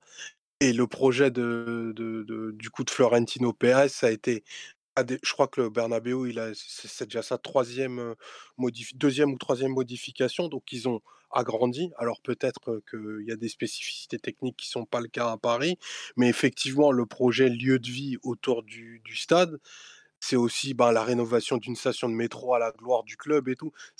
Ça a été beaucoup plus poussé que de l'idée de se dire on Oui, va sûr. faire des loges pour les cadres d'AXA. Oui, Tu oui, vois, non. je caricature un petit peu, mais c'est un peu ça qu'on entend quand les mecs te disent ouais mais il faut quitter le Parc des Princes, on s'en fout, c'est vieux, euh, pour, pour que le club grandisse, il faut qu'on fasse de l'argent. Moi, moi, ce qui m'avait choqué quand j'y suis allé euh, la première fois, c'est la vitesse à laquelle tu sors du stade une fois que le match il est fini. Il y a la vitesse à laquelle tu te retrouves déjà dans un métro où, où il y a suffisamment de place, où t'es pas. euh, J'y suis allé un peu sur des matchs de Ligue des Champions. hein. Donc, euh, et en fait, euh, en 10 minutes, après le coup d'envoi, tu es déjà dans le métro, en fait. Tu es déjà en train de rentrer chez toi. Et ça, c'est c'est- c'est- La- c'est incalculable. Le supporter moyen qui, fait, euh, qui veut aller voir son match et qui est abonné, mais qui habite à 30 minutes du centre, là où dans un, dans un autre club, il va se dire Ah putain, faut que je prenne la voiture, faut que je fasse 40 minutes de tram, 40 minutes de métro, machin. J'arrive là-bas, je vais sortir du stade, je suis pas rentré. Le match, il est à 21h, je suis pas rentré avant 23h30 minuit. Ça, c'est des. T'en parlais tout à l'heure un petit peu filou, mais enfin, il y a des endroits où, euh, oui, ils ont des plus grands stades, oui, c'est plus beau, c'est plus moderne, etc. Mais c'est un enfer pour le supporter moyen. Et c'est littéralement hypothéquer sa soirée et peut-être même sur le début de sa matinée quand il travaille le lendemain. Quoi. C'est, euh, ça, ça en est à ce point-là. Après, Et c'est vrai qu'il faut Enfin, garder ça en tête. Quoi. non mais moi tu vois, je l'ai totalement en tête, mais j'espère que le club, quand il se dit qu'il est prêt à quitter le Parc des Princes, il a fait ce calcul. Il a sondé un peu euh, sa, sa clientèle qui lui rapporte énormément et qui se rend compte que euh, ton VIP, tu l'emmènes pas à Poissy, quoi. Enfin, euh, le mec, il a pas envie de D'ailleurs, quitter Paris, quoi. C'est pour ça d'ailleurs, Philo, que les, euh, les pistes alternatives ont semblé vraiment évanescentes, euh, euh, se sont vraiment évanouies euh, aussitôt qu'elles sont apparues. Et la seule qui résiste un peu, et qui, euh, d'ailleurs, dont Carl Olive a parlé, c'est un peu l'augure, hein, Carl Olive, il faut prendre en compte et prendre au sérieux ses, propos. Et je crois que c'est aussi le Télégraphe qui l'a sorti. Apparemment, c'est vraiment le Stade de France qui, serait l'alternative la plus, facile parce que le stade est déjà, est déjà construit, il est très bien desservi, euh, il est proche de, de Paris également et euh, il y aurait forcément quelques rénovations à faire. Je vais paraphraser Thierry Henry, mais Saint-Denis, c'est pas Paris, quoi. Ah, mais attends que ça se, gent- ça se gentrifie un peu. C'est- déjà le cas, mais euh, ah, c'est pas tout à fait pareil. Et puis, le, le Stade de France, ben, désolé, hein, après moi je, je hais ce stade, c'est un stade qui est né vieux, c'est un stade qui a une mauvaise acoustique, et c'est dans un endroit où il y a peu d'autres euh, choses à faire que le stade. Donc, euh, tout, tout le côté expérientiel, tu vas pas le retrouver autour du, du Stade de France où globalement tu as Decathlon, un Quick et deux stations RER. Tu vois. Ah, mais attends, tu, enfin, tu peux parier aussi sur le développement de, de la zone après ça. C'est oui, oui, avec les, JO, c'est sûr. Ouais. Il a, pas de doute calcul aussi là-dessus. à, plus moyen terme. Mais c'est vrai que je te rejoins là-dessus. Après, tu, on cherche les, les hypothèses alternatives. Il n'y en a pas. Il y en a pas des masses, hein, et c'est aussi ce sur quoi joue la mairie sans doute, en se disant bah ils, ils reviendront à la niche entre guillemets, dire qu'ils ou plutôt ils la quitteront pas. Euh, voilà, il n'y aura pas y d'alternative, ils seront obligés de- d'accepter nos conditions in fine.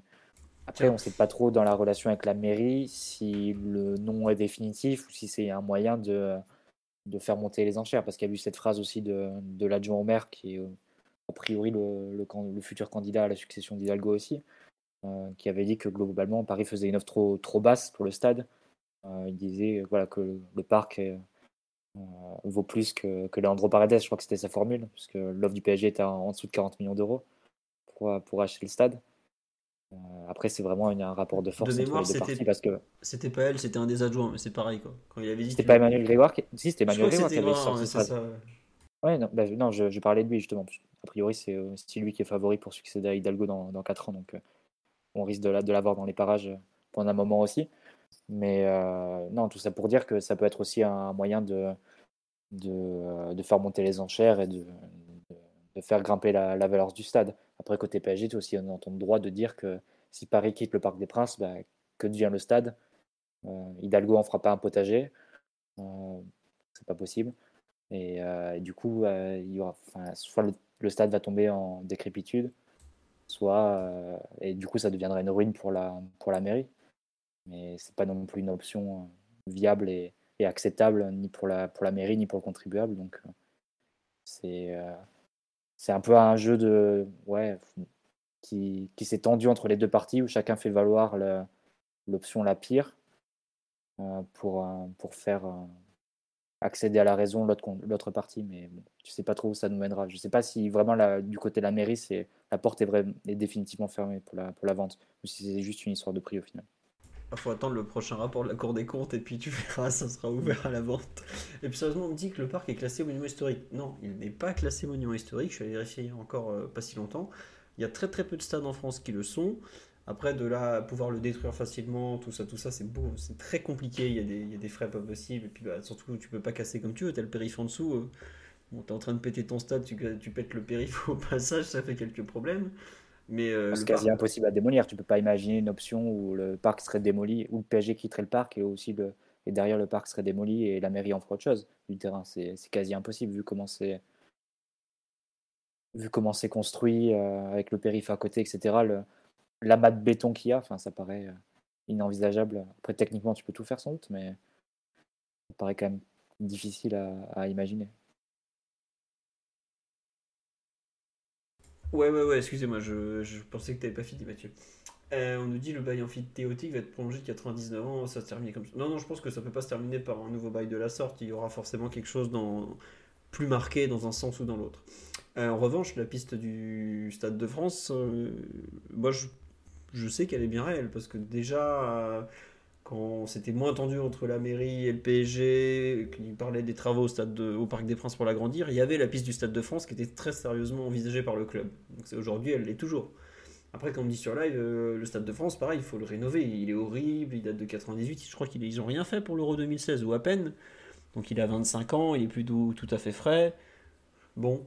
euh, le problème du Stade de France, c'est que c'est un stade omnisport, ou du moins plurisport. C'est-à-dire que tu as, deux fédérations, à la fois la fédération de football et la fédération de rugby, qui, jouent leurs matchs là-bas. Alors certes, la fédération de la FFF fait- délocalise certains matchs et, ça permet de, réduire un peu le nombre de, rencontres qui jouent sur la pelouse, mais bon, au final, ça, représente quand même une bonne dizaine de rencontres par an entre les deux fédérations.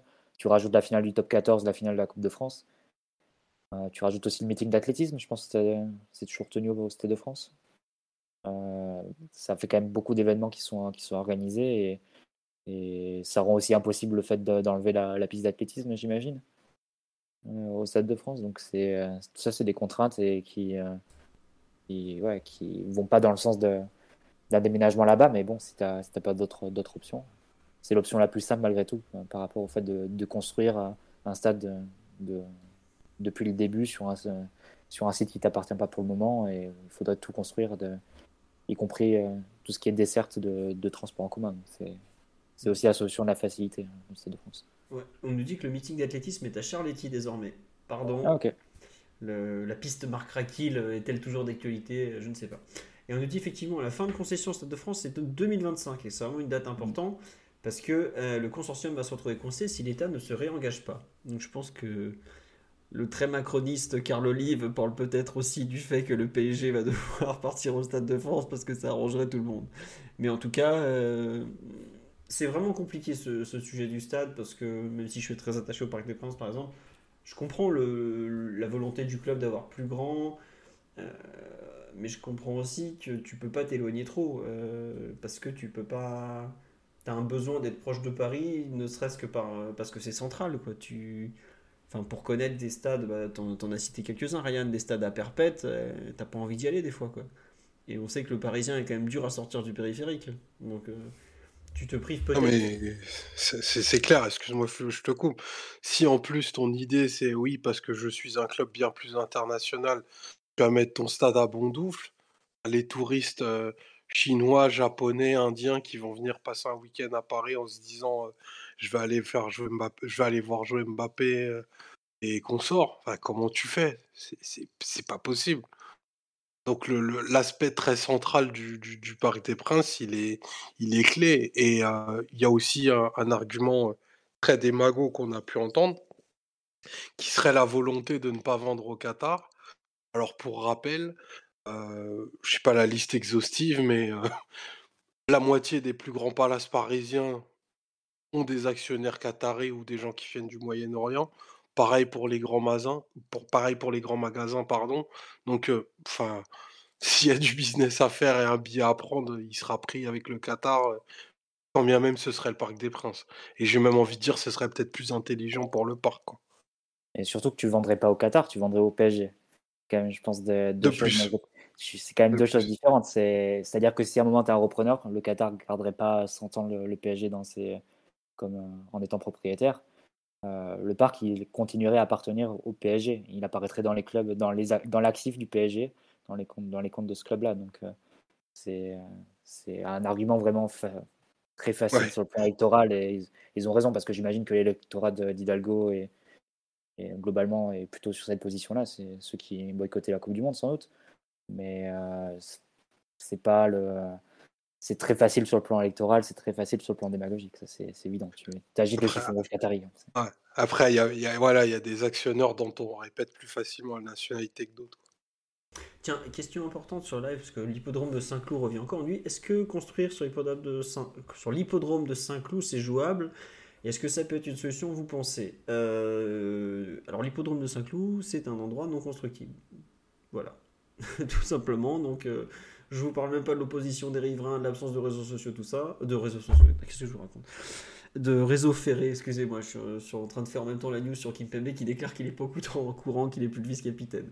Euh, mais on m'en parle aussi sur le live. Mais non, euh, on peut pas, site classé Saint-Cloud, enfin, c'est une sorte de fantasme du, du site. euh, genre, on va mettre le, nouveau stade du PSG au milieu d'un hippodrome euh, ultra connu. bon, voilà. J'avoue que. Enfin, en fait, quand on liste les possibilités, euh, soit le club a sorti un truc caché au milieu de nulle part que improbable, soit il y a Stade de France, euh, Poissy, même si même le mec de Poissy euh, a l'air de, enfin le mec, le maire de pardon de Poissy a l'air de ne pas y croire lui-même. On a quoi d'autre sinon? On a eu, euh, ah, aidez-moi là. euh, Vincennes, Vincennes, on a... ben, Vincennes, c'était pas Joinville où il s'est fait retoquer, c'était le bois de Vincennes. C'est ça, mais, mais Poissy, Poissy, tu peux écarter aussi. Enfin, c'est, t'as vu comment c'est desservi?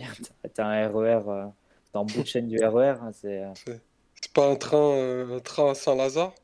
Il y en a deux, il y a le train à Saint-Laz et il y a le RER A qui est terminus euh, Poissy. Et attends, t'arrives à Poissy, mais il faut encore que le stade il soit à la gare. Parce que. t- C'est pas... Non mais attends, attends, le stade d'entraînement des terrasses du, du Poncy là. T'arrives à Poissy, bon, déjà t'as pas de bol. Mais en plus, après, tu dois aller jusqu'au stade d'entraînement, t'as trois jours de marche. C'est super loin. Non mais c'est ça le truc, c'est pas juste t'es à côté de la gare. C'est que t'es Poissy et encore tu dois y aller après quoi. Il y a un tram, ouais mais bon, euh, quand tu vas mettre 75 000 mecs dans le tram, euh, bon, tu, ton tram il va tirer la langue hein, déjà. Après, il Et reste- pourquoi pas Bondoufle, Philo? ah bah alors, j'ai fait un jour, pour ceux qui se rappellent, il y a eu un jour un match amical à Bondoufle, PSG contre Pantrakikos. On a pris une sauce, mais extraordinaire. Je suis rentré, mais trempé de chez trempé. Depuis ce jour-là, j'ai décidé que cette ville est maudite et que le PSG ne doit plus jamais y rejouer. C'était 2008, je crois. Juillet 2008, un orage monumental. Ils ont même arrêté le match, on l'a rejoué le lendemain. Mais euh, non, non, c'est. Voilà. On me dit pas encore le tram pour Poissy, c'est pour plus tard. Bah, En même temps, avant qu'on aille à Poissy pour faire le stade, il y a du temps. Quoi. Euh, et personne ne sait où c'est Bondoufle. Oui, mais il y a un parking qui est, qui est grand pour le coup. Donc pourquoi pas. Mais enfin, on en rigole, mais c'est pas très envisageable. Donc, on en revient toujours à la conclusion que ça va être compliqué. Vraiment, euh, j'avoue que je, je, je comprends pas trop. Enfin, je, si je comprends pourquoi le ton est monté, parce que bah, il y en a une qui défend son, qui protège un peu son. C'est un argument politique facile. Le PSG qui veut pas se faire exploiter par, par la mairie parce qu'ils ont déjà quand même mis de l'argent et tout ça. Mais au bout d'un moment, il va falloir qu'il y ait peut-être ils entendent un peu plus raison des deux côtés. Parce que même si ce serait peut-être que 55 000 ou. En gros, moi j'arrive à la conclusion quand tu regardes un peu tout le dossier, c'est que tu as le choix entre le Parc des Princes à 55 000 où tu rachètes peut-être, euh, tu mets un petit billet, enfin un billet, un gros billet, soit c'est Saint-Denis Stade de France. Euh... Bah, tu as quand même la question de la propriété, Philo, qui, qui entre en jeu. Euh, on parle beaucoup de, du Qatar qui voudrait euh, vendre une partie du, club. ça compte dans la valorisation d'un club, le fait d'être propriétaire ou non de son stade. La valorisation d'un club, c'est la valorisation de ses actifs. Et euh, que tu sois propriétaire ou locataire de ton stade, ça change quand même pas mal la chose. La, valeur du, PSG aujourd'hui, euh, je crois qu'elle est estimée à combien euh, pour, par, les, par les Qataris 4 milliards, c'est ça? Ouais, le PSG aujourd'hui. Il voudrait vendre, il voudrait vendre 10% à 400 millions, un truc comme ça. C'est ça, en gros, sur les, quand les, les, les actionnaires minoritaires, enfin les, les, possibles actionnaires minoritaires se sont présentés, on leur a dit le PSG aujourd'hui, selon nous, vaut 4 milliards. Mm. Donc, si vous voulez 10 ou 15%, bah 400, 600 millions, je vous laisse faire les, les calculs. Quoi, voilà. Mais ça, elle est beaucoup tirée, cette valorisation, elle est beaucoup tirée par les joueurs que tu as actuellement. C'est-à-dire que qui fait la valorisation du PSG, c'est le fait d'avoir Messi, Neymar, Mbappé. Mais ça, forcément, ça a une fin. Euh, dans, dans l'an prochain ou dans deux ans, Messi sera plus là, Mbappé, tu sais pas trop, Neymar dans cinq ans. C'est euh, tout ça, ça peut, ça peut vite changer la, la valorisation de ton effectif. Par contre, le fait d'avoir euh, dans tes propriétés un stade, un stade de 55 000, 60 000 personnes ou plus, ça, pour le coup, ça, ça c'est de la vraie valorisation. C'est quelque chose qui reste et qui ne changera pas. C'est pour ça aussi que c'était important de faire le, centre d'entraînement euh, côté PSG. Pour le coup, ça, c'est un actif du club. C'est quelque chose qui, peut justifier le fait d'avoir une, valorisation très élevée de, la part du club et, euh, permettre aussi aux, Qataris, s'ils veulent vendre partiellement ou totalement le, PSG de retomber et d'avoir un retour sur investissement. Ouais. Euh, tiens, Ryan, pendant qu'on t'a sous la main, vu que tu as connu ce problème du stade à, à Madrid euh, il y a quelques années, est-ce que avant d'agrandir le Bernabeu, pour la, comme dit Omar, euh, je ne sais combien de fois, est-ce qu'il y avait eu l'idée de partir, de quitter justement le centre-ville de Madrid, parce que le Bernabeu est quand même en, en, plein milieu de la ville, ou ça avait été justement quelque chose qui avait je pense que ça a été sérieusement considéré parce que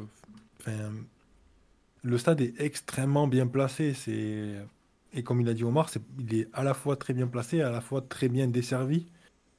Et euh, ce serait comme euh, renoncer en fait à, l'argent potentiel parce que bon, le, problème du Bernabeu, le problème, il n'y a pas vraiment de problème, mais on va dire que la marge, elle ne se fait pas sur le nombre de places qu'il y a dans le stade. Euh, je pense qu'à Madrid, on plafonne à peu près en termes de supporters par rapport à la capacité.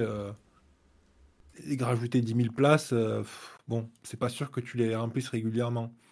La marge, elle est sur euh, toutes les activités que peuvent faire les gens quand ils viennent au stade et sur être aussi capable de, transformer son stade de foot en autre chose. Comme on l'a vu, je ne sais pas si vous avez eu l'occasion de le voir, mais il y a euh, des euh, vidéos qui ont été partagées par un, un, compte Twitter qui s'appelle Nuevo Bernabeu, qui en gros suit toute l'actualité et l'évolution du stade et qui montre un petit peu euh, quels sont les projets et quels sont les changements d'infrastructure du stade qui vont permettre du coup d'avoir d'autres activités. Et donc il y a notamment ce, stade qui va pouvoir à la fois fermer son toit et l'ouvrir, et qui va pouvoir se transformer euh, en salle de concert, en espace euh, pour accueillir des matchs de NBA. Euh, enfin, c'est, on est sur un, un truc caméléon, quoi.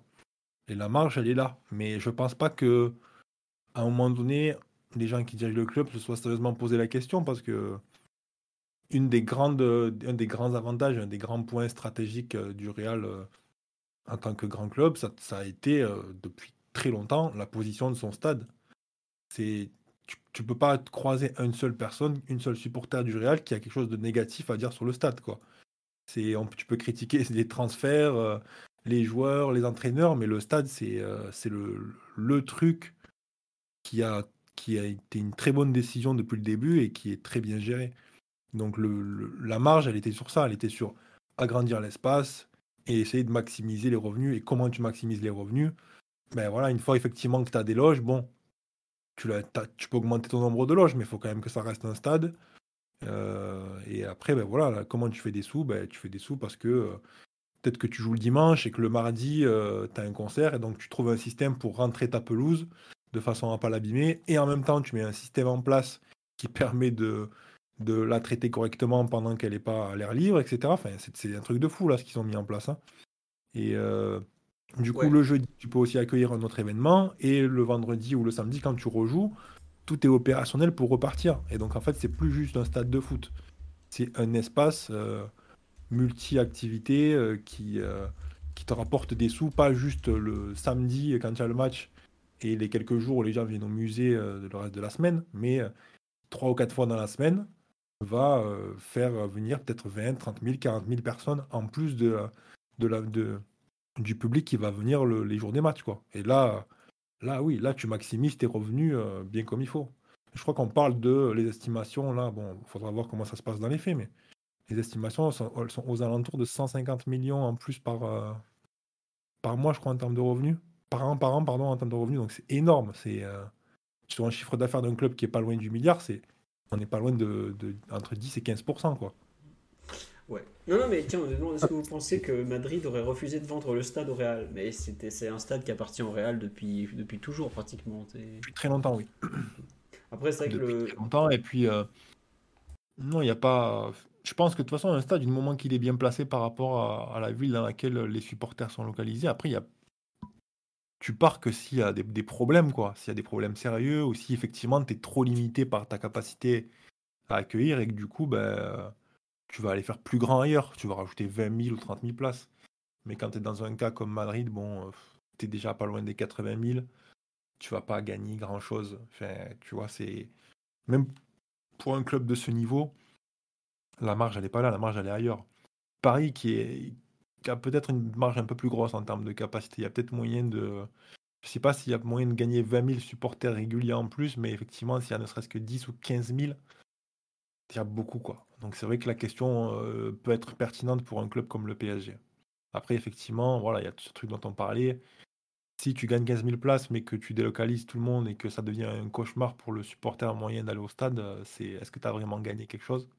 Peut-être financièrement, oui, mais tu vois, c'est un peu délicat à mesurer, je trouve.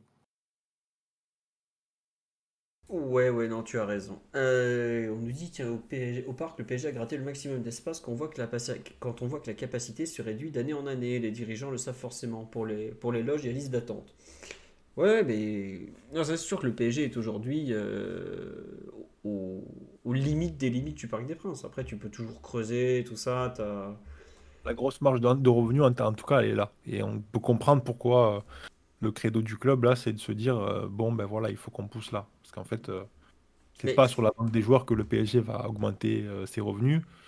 C'est sur les deals de merchandising, bon, tu as une marge de progression régulière, mais euh, tu vas pas gagner 20 ou 30%, tu vois. À mon avis, tu es déjà dans le haut du panier. Euh, tu vas pas doubler ton, ton deal de sponsoring de maillot l'an prochain ou dans deux ans ou même dans trois ans. Par contre, oui, gagner 15 000, 10 000 ou 15 000 supporters par match sur toute une saison, là, ça donne envie. Quoi. Après, tu vois, tu dis qu'il y a de la marge, mais est-ce qu'il y en a tant que ça, justement? Ben, euh, J'imagine que le club a fait une étude là-dessus. Je, pense que si c'est sérieusement considéré, c'est qu'il y a une étude qui a été faite. C'est vrai que, le, comme on me l'a rappelé tout à l'heure sur, sur le live, le PSG avait sondé autour du Parc des Princes et par email il y a quelques temps euh, ses abonnés. Donc c'est dire qu'il y a. L'armée numérique non, non, ça c'était, c'était d'autres choses, ça. Mais, euh, Qu'en pense DJ Snake C'est un peu la question. Qu'en pense le conseil des super fans? Peut-être que le conseil des super fans se réunit à Poissy pour valider le, lieu, on ne sait pas. Hein, il a disparu, le, conseil des super fans. Bon. Euh, vous voulez rajouter quelque chose sur le stade à cet instant ou on passe un peu à la partie euh, mercato du soir? Euh, tiens, visiblement, on nous disait l'étude porte sur 60 000 places au Parc des Princes. Donc, euh, bon, bah, peut-être qu'ils. Enfin, c'est ça qui est bizarre, c'est que d'un côté, visiblement, l'étude du club porte sur 60 000 places, mais on fait fuiter aussi au passage que le maximum au parc, ça sera 55 000. C'est bizarre, honnêtement. Je. Je sais pas exactement euh, ce que le PG a en tête, s'ils se disent finalement, bon, allez, on va prendre 55 000 au parc, mais on veut être propriétaire parce que ce que dit Mathieu, il a raison, les actifs du club, à la revente, euh, parce qu'il faut quand même pas oublier que le Qatar un jour revendra. Hein, faut... Je suis pas pressé parce qu'ils ont quand même fait euh, beaucoup de bien au club, euh, quand on se rappelle dans quel état il était. Mais pour eux, ils sont pas forcément voués à rester à vitam aeternam au Parc des Princes, même si je pense qu'ils en sont très contents de cet achat. Bah, ils ont acheté 70 millions, ils ont mis de l'argent, ça vaut 4 milliards, mais bon, je sais pas à quel point ce sera rentable au, global, mais bon, en tout cas, c'est pas trop mal. Mais avoir son propre stade, effectivement, ça fait aujourd'hui partie un peu des, des choses qui sont importantes pour, euh, pour un gros club. Et, et voilà, on nous dit ça serait 500 millions de travaux pour gagner 7000 places. Euh, je ne sais pas exactement comment ils chiffrent, mais euh, dans les 7000 places, s'il y a des loges, beaucoup, qui rapportent tous les ans 50 millions d'euros, je vous laisse faire le calcul combien de temps il va falloir pour, rembourser, pour c'est plutôt rapide. Quand je vois que le PSG, par exemple, nous parle en permanence des 80 millions d'euros qu'ils ont mis pour faire les travaux de l'Euro 2016, je vous laisse aller regarder combien gagnait en recette match day le PSG à l'époque, combien il gagne aujourd'hui, et pourquoi je souris devant le fait qu'ils nous remettent ça à chaque fois, sachant que c'est archi remboursé déjà. Donc euh, c'est un investissement, c'est une somme euh, monstrueuse hein, pour faire des travaux comme ça, mais à moyen terme, c'est un argent, c'est de l'argent que tu peux espérer rentabiliser parce que comme euh, ton stade t'appartient, bah, tu, fais ce que tu veux dedans, tu as beaucoup plus de flexibilité et c'est dans les comptes aussi. Donc au moment de revendre, euh, voilà. Et on me demande si l'hippodrome d'Auteuil est une possibilité. Il n'en a jamais été question dessus. Ça a toujours été Saint-Cloud. Alors j'y connais rien euh, au monde hippique, hein, je ne vais pas faire semblant. Mais euh, je sais que ça n'a jamais été évoqué l'hippodrome d'Auteuil. Peut-être que celui de Saint-Cloud est moins utile, moins pratiqué. Je crois qu'il y en a un, c'est du. C'est pas de l'obstacle, mais enfin, c'est pas tout à fait la même spécialité sur les deux. Mais en tout cas, j'ai jamais rien entendu à propos de l'hippodrome d'Auteuil. Donc euh, voilà.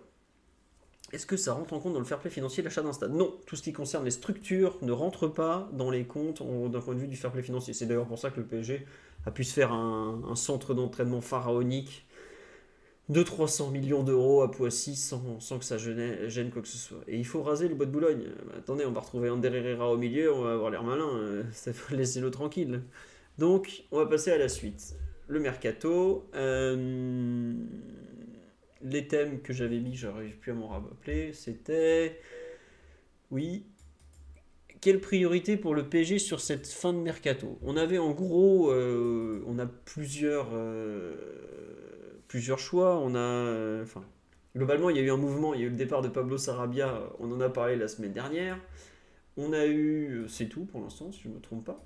Euh, si aujourd'hui on a eu le prêt du jeune gardien Mathias qui a un nom très très compliqué, donc je vais éviter de le prononcer, mais on le salue, euh, en prêt à 7 en National 2, donc c'est très bien, parce qu'il fallait qu'il trouve une solution pour qu'il puisse enfin jouer.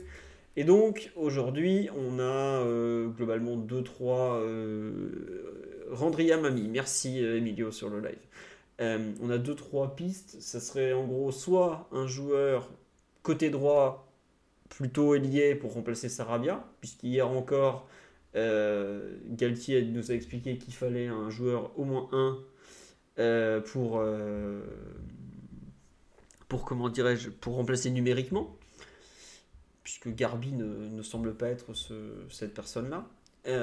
ou alors plutôt un défenseur central, puisqu'ils ont atteint un point de non-retour en Italie entre l'Inter Milan et Milan Skriniar.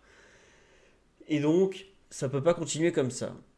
Ryan, Mathieu, Omar, je vous laisse me dire, à votre avis, quelle doit être la priorité pour le PSG à cet instant du mercato, à donc à 7 jours de la fin, puisque mardi prochain, minuit, terminé, bonsoir. Qui veut se lancer?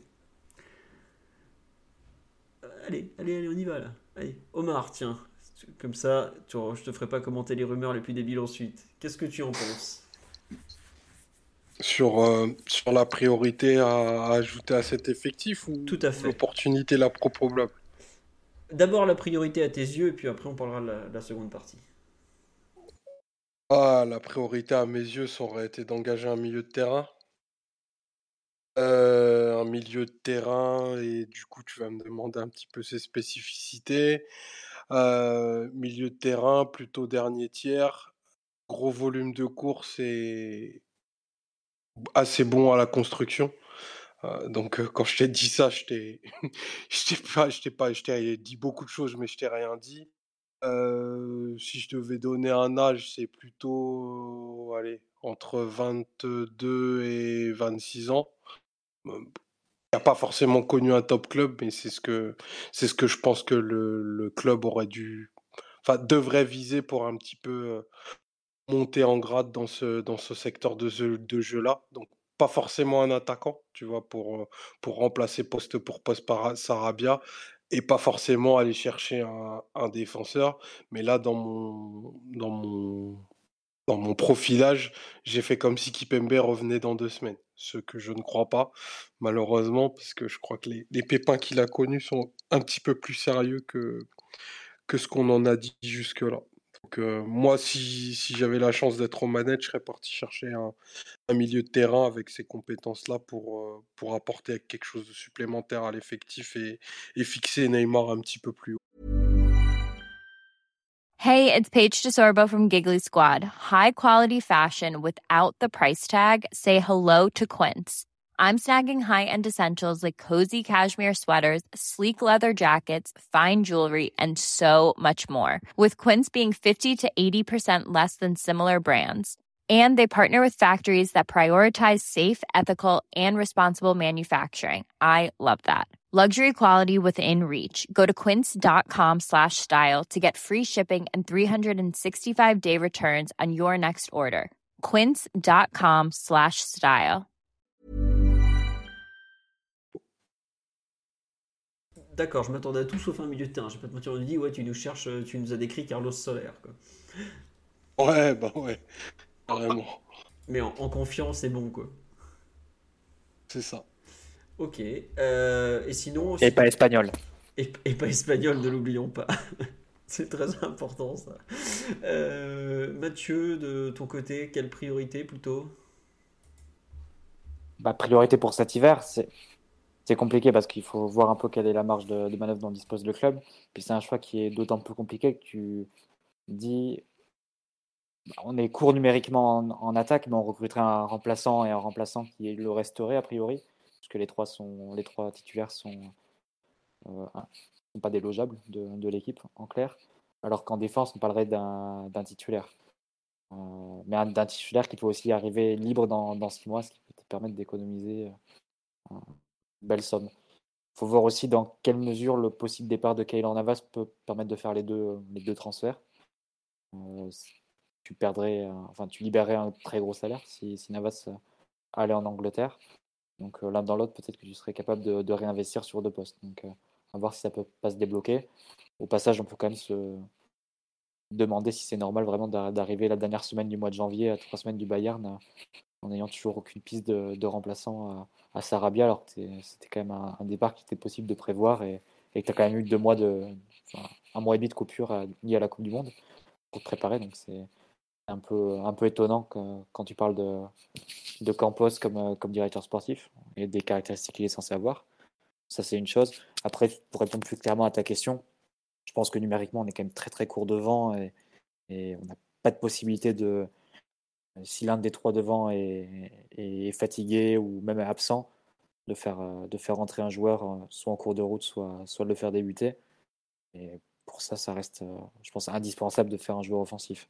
Après, sur le plan défensif, de voir pour ce qui est de, de Skriniar, euh, puisqu'a priori, ce, sera, ce serait lui vraiment la, recrue, que ce soit maintenant ou dans, six mois. Bon, il faut, faut voir quel, euh, quel serait le montant qu'accepterait l'Inter, parce que si tu leur offres 5 ou, ou 10 millions d'euros, je ne sais pas si, euh, si ça vaut vraiment le coup pour eux, euh, parce qu'ils s'affaibliraient vraiment dans, l'optique de la lutte pour, la qualification en Ligue des Champions l'an prochain. Et là, ils perdraient beaucoup plus que 5 ou 10 millions d'euros.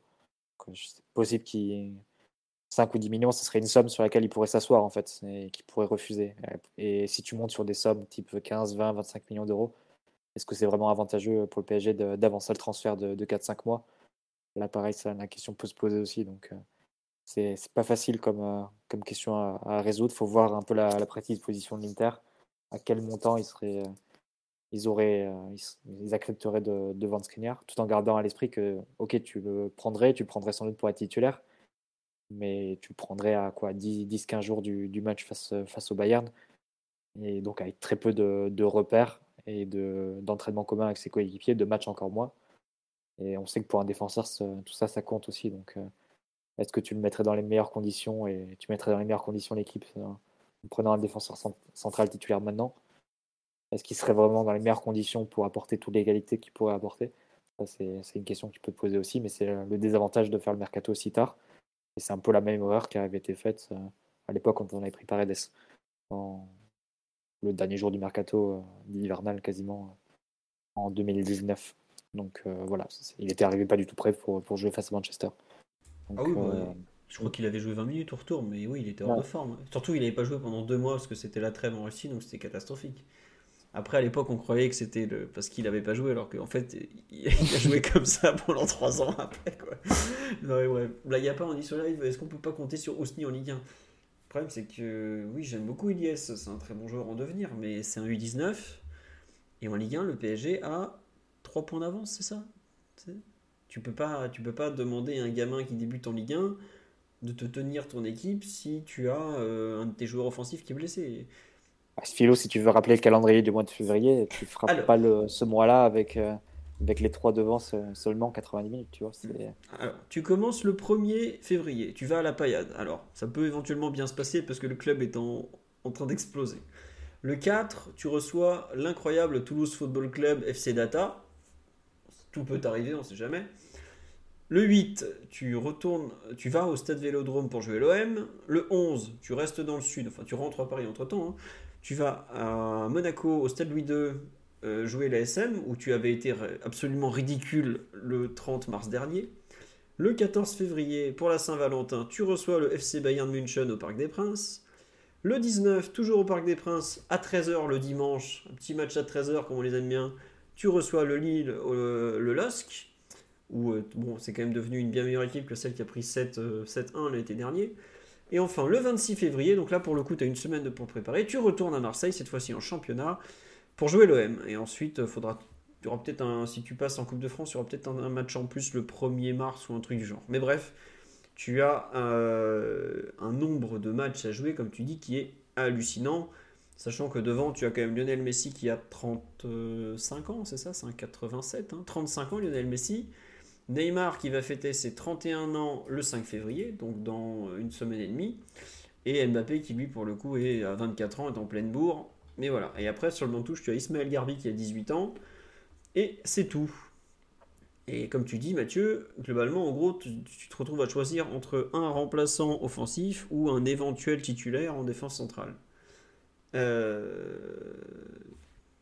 moi, j'avoue qu'avant le podcast, je trouvais qu'il valait mieux prendre le titulaire en défense parce que je trouve que on est vraiment catastrophique en défense centrale. Mais comme tu dis, quand tu vois le calendrier, tu peux pas partir à l'aventure. Même si, au pire, pour faire. Il y a Ekitike, et puis au pire, tu rajoutes un milieu de terrain, parce que des milieux de terrain, t'en as quand même pas mal. Tu as du, as du monde à faire jouer. Mais euh, est-ce qu'il faut pas quand même plutôt un joueur offensif de plus parce que tu es, très très juste, quoi? Donc euh, j'avoue que je ne parviens pas à, trop à, trancher. Il faudrait que Nottingham Forest nous sauve de Kaylor Navas. Alors Nottingham Forest, il faut le savoir que si tu n'as pas réussi à leur vendre un joueur, c'est que tu n'es pas très doué parce qu'ils prennent à peu près tout ce qui passe. Vous voyez le même, euh, j'ai acheté n'importe quoi, bah, c'est un peu Nottingham Forest. Et le pire, c'est qu'ils sont même pas relégables en première ligue, malgré le fait qu'ils fassent n'importe quoi. Euh, ils ont pris, je crois, 29 joueurs depuis l'été dernier, enfin un truc hallucinant. Notre Serge Aurier national est là-bas, pour vous donner une idée. Euh, on, leur avait, on leur avait prêté, on leur avait vendu il y a un an et demi euh, Loïc Mbesso, mais ils ne l'ont pas gardé, il vient d'être prêté à Guingamp au FC Le Gret. Euh, donc voilà, mais c'est franchement très très compliqué de effectivement de devoir prendre qu'un seul joueur sur les deux. Parce que il t'en faudrait comme tu pour moi il en faudrait deux. Et même Omar ce que tu dis sur un milieu de terrain en plus peut-être qu'il en faudrait un en plus faudrait effectivement réussir à, sortir un gardien, parce que c'est un poste où on est en, sureffectif. Après, pour le reste, ça me paraît compliqué de, bah, de lâcher un joueur, qu'en fait. C'est ça le pire, c'est que tu as tellement peu de joueurs euh, dans l'effectif que c'est compliqué d'en faire partir un, en fait. Donc, euh, À moins que tu aies un coup de génie, un coup de extraordinaire, genre un des mecs en prêt qui d'un coup se fait acheter. Euh, Genre, euh, je sais pas, euh, Leipzig qui décide de lever l'option d'achat sur Diallo. Alors, je pense que ça n'arrivera pas avant le 31 janvier, je vous le dis honnêtement, parce qu'il a des problèmes au genou en ce moment. Mais voilà, est-ce qu'on rappelle lui- Julian Draxler, vu qu'on paye déjà 80% de son salaire? C'est pas lui qui va remplacer poste pour poste Sarabia, hein, parce que il n'est pas explosif pour un sou, mais bon, ça fait du monde au milieu de terrain. Je. Voilà.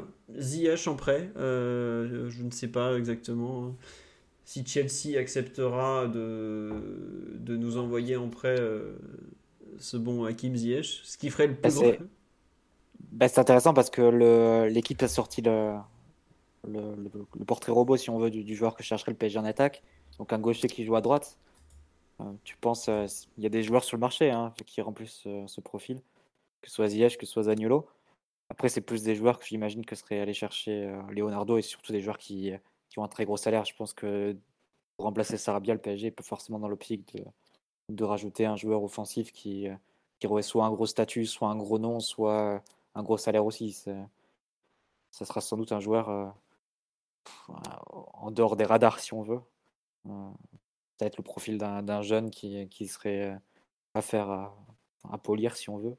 Donc à voir. Mais je pense pas que ce serait le, le cas d'un gros joueur avec une grosse réputation qui serait à, relancer et tout, parce que de toute façon, c'est pas le rôle qu'on lui donnerait. C'est à Ziyech, on le relancerait pas à Paris. On le, mettrait sur le banc des remplaçants. Il troquerait juste le banc des remplaçants, c'est Fabridge avec celui du parc. Donc euh, c'est pas là où il reprendrait beaucoup plus de confiance et où ses performances s'amélioreraient. Donc euh, à voir. C'est sans doute qu'on ira sur un profil un peu plus euh, low cost ou moins connu hein, sur le, le joueur offensif. Ouais, bah oui, non. Moi, je pense honnêtement qu'on va aller sur un jeune joueur à développer. Un, mec euh, entre euh, 20 et 22 éventuellement, euh, situation contractuelle un peu bourbier pour le club qui sait pas trop quoi faire, ou, en échec parce que l'entraîneur est en place et peut pas l'encaisser. Enfin, un truc un peu comme ça où il y a, y a un peu anguille sous roche, mais le mec a du talent, il sait que c'est la chance de sa vie. euh, Bon. Après, tu vois, le nom de Ziyech qui revient sur live, c'est intéressant par rapport à Hakimi, parce que tu, pour l'intégrer à l'équipe, tu as déjà le latéral qui le connaît. C'est un droitier, euh, un gaucher qui joue à droite, qui est vraiment capable de jouer à droite. Euh, bon, voilà, on, parle de Vlahovic. euh, laissez euh, puis Belgique tranquillement à Turin, s'il vous plaît. Il n'est pas en état, ce pauvre jeune. Mais en tout cas, ouais, c'est. Voilà, comme on nous dit, si on ramène pas un nom bling bling, ça va se chouiner au FC bling bling. Et non, euh, faudra faire avec hein, dans tous les cas. Donc, euh, bon. Je sais pas, tiens, toi, Ryan, d'un œil extérieur, ce que t'en penses sur la priorité du. Quelle doit être plutôt la priorité du PSG selon toi?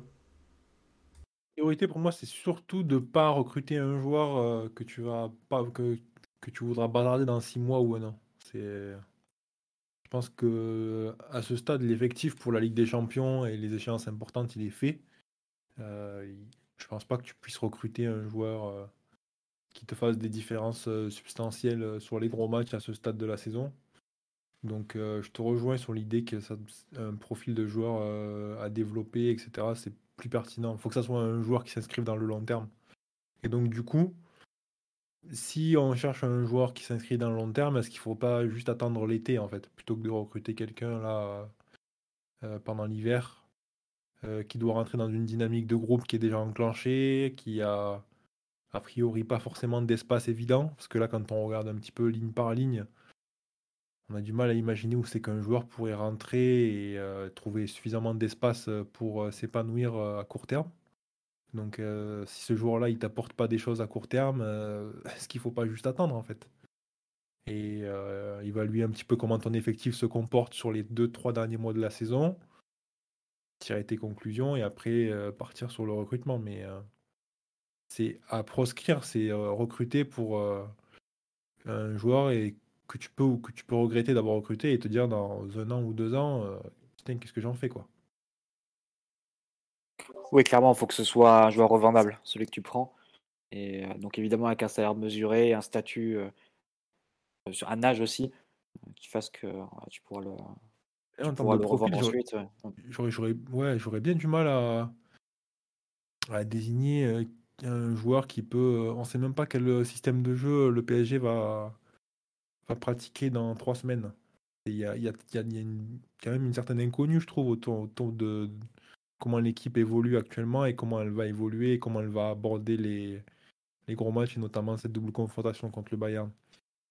Donc euh, c'est un peu délicat, je trouve. De... Tu parles de trois semaines, on ne sait pas dans quel système on va jouer dans trois jours. Hein. Tu n'as pas besoin Oui. d'aller aussi Bon, loin. je, hein. je dis dans, je dis dans trois semaines parce que, tu vois, il pourrait y avoir un choix qui serait fait pour ce week-end et que ça serait pas le même choix qui serait fait dans trois semaines, tu vois. Non, je suis d'accord avec toi. Il y a une, une vraie inconnue en termes de système de jeu et d'animation qui fait que euh, là, même dans la côté de la direction sportive, ils doivent avoir des idées de ce qui pourrait bien compléter les, les effectifs. Mais eux, ils ont sans doute aussi une visibilité sur euh, un peu plus accrue sur qui va peut-être partir cet été, etc. Donc euh, de l'extérieur, c'est délicat à juger. Euh, ce qui est sûr, c'est que sur le compartiment offensif, il y a trois joueurs qui prennent beaucoup d'espace quand les trois sont là, qui conditionnent fortement l'équipe. Qu'au milieu de terrain, on sait qu'il manque peut-être un profil un peu plus créatif avec le ballon pour accompagner Verratti et Vitinha, qui je pense, lui, est une, quand même une belle recrue. Et après, en défense, il y a, quand même quelques points d'interrogation, je trouve. À l'heure actuelle, euh, Marquinhos me semble être quand même pas très rassurant. Sergio Ramos non plus. Kipembe, effectivement, il y a, de la- il y a un joueur qui, je pense, on peut reconnaître est fiable. Euh, mais il y a une petite incertitude sur comment il va revenir dans les prochaines semaines. C'est délicat, je trouve. C'est vraiment euh, dire où c'est que le PSG doit recruter, là, ça me paraît. Pour moi, par contre, le club va, gagner, va pouvoir éclaircir un peu ça dans les 2-3 prochains mois. Donc, euh, peut-être aussi qu'ils vont recruter quelqu'un parce qu'ils ils vont se dire bon, ben, on sait. euh, nous, on savait euh, exactement que tel ou tel joueur allait partir dans 6 mois et du coup, on a enclenché ça. Mais d'un point de vue de. Par rapport à notre position à nous, je trouve, observateur extérieur, etc., c'est très difficile, là, comme tu l'as dit. on ne sait même pas dans quel système de jeu Paris va évoluer dans 3 jours. Juste, il y a pas mal de questions sur la live, euh, je vais y répondre en, en rafale. Ouais. Euh, on me dit pourquoi pas Moukoko? Il vient de prolonger à Dortmund, donc ils vont pas le prêter. Est-ce qu'on a encore des places d'extrait communautaire On en a plein, puisque parmi ceux qui en avaient, qui avait, je crois que Neymar et euh, il me semble que c'était Paredes le deuxième. Euh, voilà. Plus la, la question, c'est plus sur les étrangers sur la liste UEFA. Voilà. Et à ce niveau-là, donc on libère la place de Sarabia Ouais. et on peut virer un gardien. Donc euh, théorie, tu, pourrais, pourrais euh, inscrire deux, joueurs euh, non formés en France dans la liste UEFA sur la deuxième partie de saison. Euh, on me dit le jeune Fabio Silva qui est sur le banc Arsenal en presse est jouable. Peut-être. euh, faut, regarder un truc aussi, c'est est-ce que le joueur en question n'a pas joué dans deux clubs déjà cette saison? C'est un truc tout bête, mais par exemple, un Carlos Soler, j'ai lu tout à l'heure, ouais, faut le virer, tout ça. Ça sert à rien. Il peut jouer que à Valence ou au PSG, il a déjà fait ces deux clubs cette saison. L'autre jour, j'ai vu passer une rumeur Aubameyang au PSG, je fais non, mais c'est pas possible. Il a déjà joué au Barça et à Chelsea cette saison, c'est terminé. Il peut pas jouer ailleurs. Donc, déjà, ça, ça limite un peu, parce que ça veut dire que des joueurs qui, ont été transférés, qui sont en échec, tu peux pas les reprendre. Faut pas oublier ça. Euh, on dit pourquoi on rappelle pas Jedi Gassama si c'est juste pour jouer des bouts de match? Je- Jedi joue côté gauche, le PSG cherche plutôt côté droit. Voilà pourquoi on le rappellera pas. Que pense Omar d'un retour de Moussa Diaby pour 100 millions? Mais il est pour, il va même faire une cagnotte pour cotiser, mais malheureusement, c'est pas d'actualité. Euh, Fabio Vira, pas Fabio Silva, oui, effectivement. Fabio Silva, je crois que c'est celui qui va rejoindre le PSV qui était à Anderlecht. Si, si je me trompe pas, ouais, c'est bien ça. Parce que j'ai vu passer euh, il y, a, trois jours une, les, nos amis de Calcio Mercato qui nous ont dit que Fabio Silva signe au PSG. Non, non, PSV, PSV, les amis, c'est pas tout à fait pareil. Même si, bon. Pour, approfondir un peu ce que tu disais, euh, Philo, sur le, je crois que c'était peut-être Mathieu qui parlait du prototype type euh, qui a été filtré du côté de l'équipe. euh, c'était quelque chose qui était identifiable, je pense, l'été dernier. Que le, PSG allait avoir des problèmes pour occuper euh, l'aile droite au-delà de la présence de Hakimi parce qu'on savait que ben, Messi, c'était un, joueur qui n'était pas plus à ce stade de, sa carrière, malgré des dézonages réguliers, etc que euh, la tendance d'Mbappé et de Neymar, était plutôt de partir ou d'occuper les espaces euh, axe gauche, voire même aile gauche. Et que du coup, euh, avec le départ de Di Maria, euh, il y a un espace qui était. Enfin, il y avait un profil qui disparaissait, quoi. Le joueur qui naturellement euh, se, dé- se déplace vers le côté droit ou occupe le côté droit. Donc, est-ce qu'ils sont pas un petit peu juste en train de revenir à quelque chose qu'ils avaient déjà identifié? Et peut-être le club a dit bon, ben, on va voir un petit peu ce que ça donne avec une défense à 3. Et maintenant qu'ils ont un peu testé et qu'ils ont vu que c'était peut-être pas très satisfaisant, ben, ils essayent de retourner là-dessus. Je sais pas, mais j'ai l'impression que c'est rien de nouveau en fait, ce profil-là de joueur qui, qui évolue à droite et qui est gaucher, euh, qui. Après, j'ai vu, j'ai vu d'un, j'ai vu Galtier parler d'un fait, euh, du fait qu'il parlait, il cherchait un joueur assez grand, je crois, peut-être pour recevoir le jeu direct sais pas si c'est l'idée derrière, mais tous ces trucs-là, c'est des trucs. Non, non, ça c'était ironique en fait. C'est qu'à un moment, il lui demande le profil et il s'est moqué de la gueule du journaliste. Il a fait les qualités possibles. Voilà, c'est ça. je me disais, bon, c'est vrai que sur le coup, j'avais dit peut-être c'est intéressant ce qu'il cherche. Je sais pas s'il va trouver, mais. C'est Moudric. Hein. Bonne idée en tout cas. Très... Franchement, bah, bah, s'il le trouve, euh, bah, franchement bien. Franchement, ça sera une belle recrue. Mais euh, non, plus sérieusement, euh, enfin, on le savait que côté droit, il y avait un truc à faire. Enfin, qu'il y avait, qu'il y avait un risque dans le cas où la défense à 3 ne marchait pas, etc., que le PSG, à un moment donné, de revenir à un ailier, à un jeu avec des ailiers, allait être embêté, parce que côté gauche, il y avait des choses à faire, avec des joueurs qui ne sont pas vraiment des ailiers, mais qui peuvent déborder, qui peuvent, tu vois. Mais à droite, il y a un manque. Donc, euh, c'est pas de, pas de surprise, quoi. Et peut-être qu'ils ont identifié quelqu'un aussi qui peut, euh, qui peut rentrer dans ce profil, comme tu disais, Philou, de joueur assez jeune, qui va être développé, qui va. Mais après, euh, moi je dirais, franchement, faut éviter quoi de recruter l'hiver là, à moins qu'il y ait une opportunité où tu te dis, ok, là si je le recrute pas, on est trois dessus cet été et euh, il me passe sous le nez. Mais s'il n'y a pas un cas de figure comme ça, je pense pas que ça soit intelligent de recruter euh, maintenant. Hein. quel que soit ce joueur, quel que soit ce joueur, je crois pas que c'est lui qui va faire des différences euh, pour amener Paris euh, en Ligue des Champions, quoi. En tout cas, ce qui est intéressant, c'est que Sarabia, il est parti donc il y a deux semaines. Et tu n'as toujours pas le moindre nom de joueur qui est sorti dans la presse pour, euh, pour son remplaçant. Donc, ce qui se trame, ça doit être vraiment un joueur non référencé, assez peu connu, et ce genre de profil en, clair. Donc, moi, comme je l'ai écrit sur le site. Il évaluer l'opportunité si c'est un, bon coup ou pas, mais c'est sans doute ça semble vers ça qu'on se dirige, je pense. Tu vois, Mathieu, moi, je l'ai écrit sur le site la semaine dernière, je crois. C'est le seul truc qui filtre un peu, c'est un joueur qui n'est pas en Europe. C'est le seul truc qui a un peu filtré autour du pays. Enfin, moi, que en tout cas, j'ai entendu. Mais euh, c'est large, tu vois, pas en Europe. Ça peut être euh, l'Amérique du Sud, ça peut être même l'Amérique du Nord désormais. Ça peut être l'Afrique, ça peut être le Golfe. À un moment, certains étaient persuadés que le PG allait faire Aboubacar, par exemple, qui est un excellent joueur, mais qui retourne au Besiktas. Luciano Acosta, le grand retour de Pepito, serait-ce lui l'homme qui manque au Paris Saint-Germain? Euh, Bon, voilà quoi. Non, pas Flotovin, vous inquiétez pas. On parle de Victor Roquet. Moi, j'avoue que je l'ai. Victor Roquet, pardon, en deux mots. Je l'ai, je l'ai jamais vu jouer, mais il est tout jeune, Victor Roquet. Euh, Almiron, Almiron, il joue en Europe. Il joue à. Il est excellent avec Newcastle. C'est un joueur qui est, qui est intouchable aujourd'hui pour le PSG. Ou alors c'est pas le même, mais je crois que c'est le Paraguayen en tout cas, il est bien à Newcastle. Et non, c'est pas CR7 qui est très bien euh, en Arabie Saoudite et est très heureux. Mais c'est enfin c'est compliqué je trouve. C'est vraiment euh, un dossier qui me paraît pas facile à gérer parce que tu as plein de bah, tu as des grosses contraintes financières parce qu'on a quand même l'UEFA qui nous surveille euh, très sérieusement, faut pas l'oublier tu as, comme, comme tu le dis très bien, Ryan, tu peux pas acheter n'importe qui. La plupart des achats qu'on a fait au mercato d'hiver, ça a été des échecs. On va pas faire semblant. Il hein. faut, se dire, hein, c'est de plus en plus dur pour les clubs de vendre des joueurs dont ils ne veulent plus.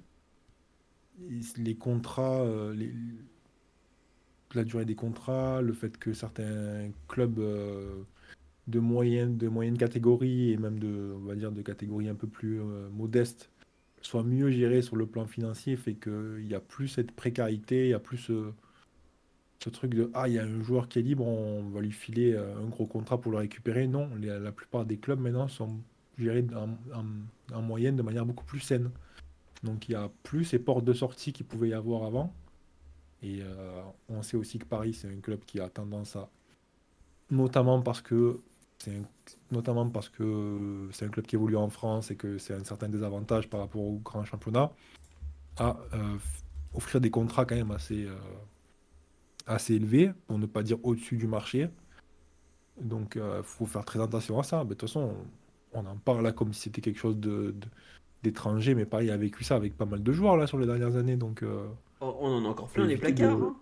On, a on, en a plein les placards. Hein. On a du Vainaldo, du Herrera, du Draxler, On a qui encore qui est. Après, je pense qu'il bon, il y a que quelques bonnes idées, tu vois. Bon, Draxler, malheureusement, euh, ce qui s'est passé, c'est qu'à un moment donné, Paris a recruté un joueur qui était beaucoup plus fort que lui, qui évoluait exactement dans les mêmes, dans les mêmes zones. Mais euh, oui, effectivement, tu parles de Herrera et tout, même s'il y avait quelques idées qui n'étaient pas mauvaises sur le papier, on a vu comme quoi, même un joueur qui pouvait sembler être intéressant dans la rotation, au final, euh, avec un gros contrat et une situation sportive alléchante, en plus avec un cadre vie qui peut lui plaire, ben, ça peut suffire à- au, fait que le gars il va aller euh, au bout de son contrat, voire euh, enfin, qu'il va tirer la corde au maximum, quoi. Donc ça, il faut éviter.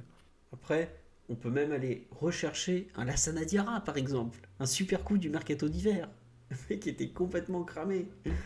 Non, mais je suis en train de, de me refaire. Là, on parle de, de Mota et Maxwell.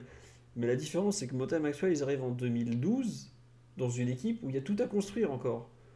Aujourd'hui, pour intégrer le PSG qui a des ambitions euh, réelles au niveau européen, c'est super compliqué. C'est pas du tout la même chose qu'avant. hein. Faut, quand même bien se rendre compte. Aujourd'hui, euh, bah, Mota, euh, bon, Mota, il serait petit titulaire vite, mais aujourd'hui, Maxwell, par exemple, il signe au PSG, il se bat avec Nuno Mendes pour la place, et je suis pas sûr qu'il la gagne, par exemple. On avait aussi Cabaye, j'avais oublié qu'on était allé chercher Cabaye. Euh, bon, c'était. euh, Tiens, ah, visiblement, Mathieu, tu me rappelles que dans les rumeurs autour de, euh, de Palmeiras de l'époque, Autour de Hendrik, quand il y avait les rumeurs sur, euh, sur le PSG qui étaient sur Hendrik, il y avait aussi des rumeurs sur Estevao, qui je viens de, de regarder sur, euh, sur Transfermarkt. Apparemment, c'est un ailier droit qui est gaucher. Donc, euh, à voir. Apparemment, on avait fait une offre pour, euh, pour ce Bon. jeune il y, a, il y a quelques semaines, en même temps que pour Hendrik, avant qu'il prenne la direction du Real Madrid. Donc, euh, mais il a voir si 16 ans. piste-là, mais c'est plus cher que l'enveloppe qui est, qui est euh, souvent, dont on parle souvent. donc, euh. Ouais, et il a 15 ans, pardon. Il a pas Ouais, il a 16 15 ans, c'est vrai, on parle vraiment d'un tout jeune. hein. Et je sais même pas s'il pourrait quitter le Brésil en, en soi. Bah non, il a pas le droit, il a pas 18 ans. Ouais, donc, donc voilà, euh, je pense que bon, ça, voilà. ça règle la, la question. On lui dit, il y a Olise, Michael Olise, euh, ou Olise, je sais jamais comment on dit, le, gamin de Crystal Palace qui est français pour le coup. Enfin, moitié, je crois qu'il est franco-anglais. Et mais euh, Crystal Palace va pas lâcher sa petite pépite comme ça. euh, et puis ça vaut très très cher à un joueur pareil. Un joueur de première ligue aujourd'hui c'est absolument inaccessible. Hors joueur en échec. Donc voilà. Ah tiens, qu'est-ce que vous pensez du double emploi de Campos entre le Celta Vigo et nous Qui veut répondre à ça? Ryan, Mathieu, Omar qu'on n'a pas entendu depuis un certain temps. Euh, Alors, pour être tout à fait sûr de, de bien comprendre, aujourd'hui, Campos, il est ni salarié du PSG, ni salarié du Celta Vigo. C'est ça? Il est consultant Ouais, ouais. pour les deux? Exactement. Conseiller football, je te rappelle. Euh, c'est assez particulier comme, euh, forme de, gestion, puisque Paris a fondamentalement besoin d'une politique sportive qui soit plus forte et, et plus tenue, et avoir opté pour ce mode de fonctionnement-là, bah, ouvre à toutes les critiques possibles, même si c'est pas, enfin, tu dois pas gérer ces choses-là calorées de ce qui se dit sur les réseaux sociaux et, autres, mais euh, enfin, le Paris étant un peu à un, tournant là, notamment euh, à travers la, prolongation de, de Mbappé, je pense qu'il y a facilement de quoi être à plein temps sur le, sur le PSG, surtout que le métier au Celta Vigo doit être totalement, totalement différent. Donc, euh, Je pense, euh, vu que Campos est probablement un, génie et qu'il est adoubé par, par Mbappé et son entourage, euh, bah, il va réussir à donner satisfaction sur les deux postes. Mais moi, c'est pas, pas trop une forme qui me, qui me parle, tant les, d'avoir des, des directions euh, à distance et des gens pleinement impliqués dans, dans, dans le projet, dans l'ancrage local et tout le reste, c'est un petit peu compliqué à voir. Ouais. Non, j'avoue que je, bon, ça fait partie des trucs où tu acceptes des choses, mais t'as déjà une direction bicéphale, moitié à Paris, moitié à Doha. T'as un directeur sportif moitié à Paris, moitié à Vigo, même si enfin, moitié à Monaco aussi, puisqu'il vit aussi en partie à Monaco. Je pense qu'il s'occupe beaucoup, beaucoup, beaucoup plus du PSG que du Celta Vigo. Mais bon, euh, ça fait pas très sérieux en fait, je trouve. C'est, je doute pas un instant de son sa capacité à travailler, et tout ça, tout ça, mais Enfin, c'est bizarre, un directeur sportif, c'est comme entraîneur, tu le partages pas, quoi. Euh, et là, tu te retrouves à partager. Alors après, en plus, tu as Antero qui est à moitié là, euh, pas là, euh, qui revient. On a quand même, le PSG a quand même cet été fait faire ses négociations de transfert. Donc, on parle de sommes en millions, en dizaines de millions d'euros, des 50 millions, des 60 millions sur de sommes, par un type, Antero Henrique, dont il n'a jamais officialisé le retour dans son organigramme. Par deux types non salariés du PSG, tu peux dire. Oui, non mais voilà, non mais tu peux le dire. Donc c'est-à-dire qu'en fait, tu gères des sommes à euh, 8 chiffres, je sais pas si on se rend compte, hein, par des mecs qui ne sont pas salariés de ton propre club. Bon, bah pourquoi pas, hein, allons-y. Hein. Enfin, des intérimaires, oui, c'est un, peu ça. C'est, enfin, je sais pas. Je parle même pas. Bon, le président, on sait jamais où il est, mais ça c'est encore autre chose. C'est comme ça depuis 10 ans. Et... Mais c'est ça a forcément un impact parce que, oui, en gros, les responsables payent pas les conséquences de leurs actes, de leurs actes dans le sens où euh, Antero Henrique pouvait acheter un joueur, c'est pas lui qui allait euh, payer le fait que ce joueur marche ou pas euh, et qu'il aille devoir le, le, revendre un an plus tard. Donc, euh, c'est forcément, ça a un impact. Hein. Tu, tu agis sans doute avec moins de prudence quand tu euh, sais que tu vas pas forcément avoir à gérer les conséquences de tes actes, j'imagine. Donc euh, c'est voilà. un peu la situation dans laquelle on s'est mise euh, l'été dernier. Non, mais on me dit Antero Henrique, salarié du Qatar. Il est salarié, il est directeur sportif du championnat qatari. C'est pareil, c'est quoi ça? T'es, t'es, t'es, Là, t'es même sur deux continents, de mieux en mieux. Enfin, au bout d'un moment. Enfin, je veux dire qu'il n'y a, pas de, a pas de hasard. Hein. Les clubs qui travaillent bien, ils travaillent pas comme ça, globalement au bout d'un moment, tu, tu, peux tourner en rond, tu peux dire ci, dire ça, trouver des excuses, machin, machin. Soit tu es là, soit tu pas là. Et en général, quand tu pas là, ça va pas bien. Bah, le PSG, c'est comme ça en permanence. Après, euh, peut-être que par je ne sais quel tour de passe-passe, le, mercato va bien se finir. Mais comme tu dis, Mathieu, euh, on a vendu un joueur, euh, on ne sait pas du tout comment on compte le remplacer, on sait même pas. Est-ce qu'on sait vraiment comment on espère le remplacer On sait même pas. Bon, il nous reste une semaine de mercato, enfin six jours maintenant, puisqu'on on a passé minuit. On va voir un peu ce que ça donne, mais j'ai pas l'impression que le PSG apprenne de ses erreurs. Tu vois, tout à l'heure, Ryan, tu disais, ouais, faut pas acheter un joueur pour acheter parce que machin. Euh, je sens malheureusement gros comme une maison qu'on va possiblement acheter et regretter assez vite. Bah, pourtant, c'est répété par Galtier. il dit on ne prendra pas pour prendre. Après, c'est ce qu'il disait aussi sur la fin du mercato d'été, ça finit par Carlos Soler. Donc, euh, c'est un peu Ne, ne, soyons pas trop défaitistes, Mathieu, mais cette phrase est terrible. enfin bon, on nous dit qu'il faut recruter ce grand Benoît Chéroux. Ah bah, en voilà un qui aurait toute sa place, c'est le cas de le dire, mais bon.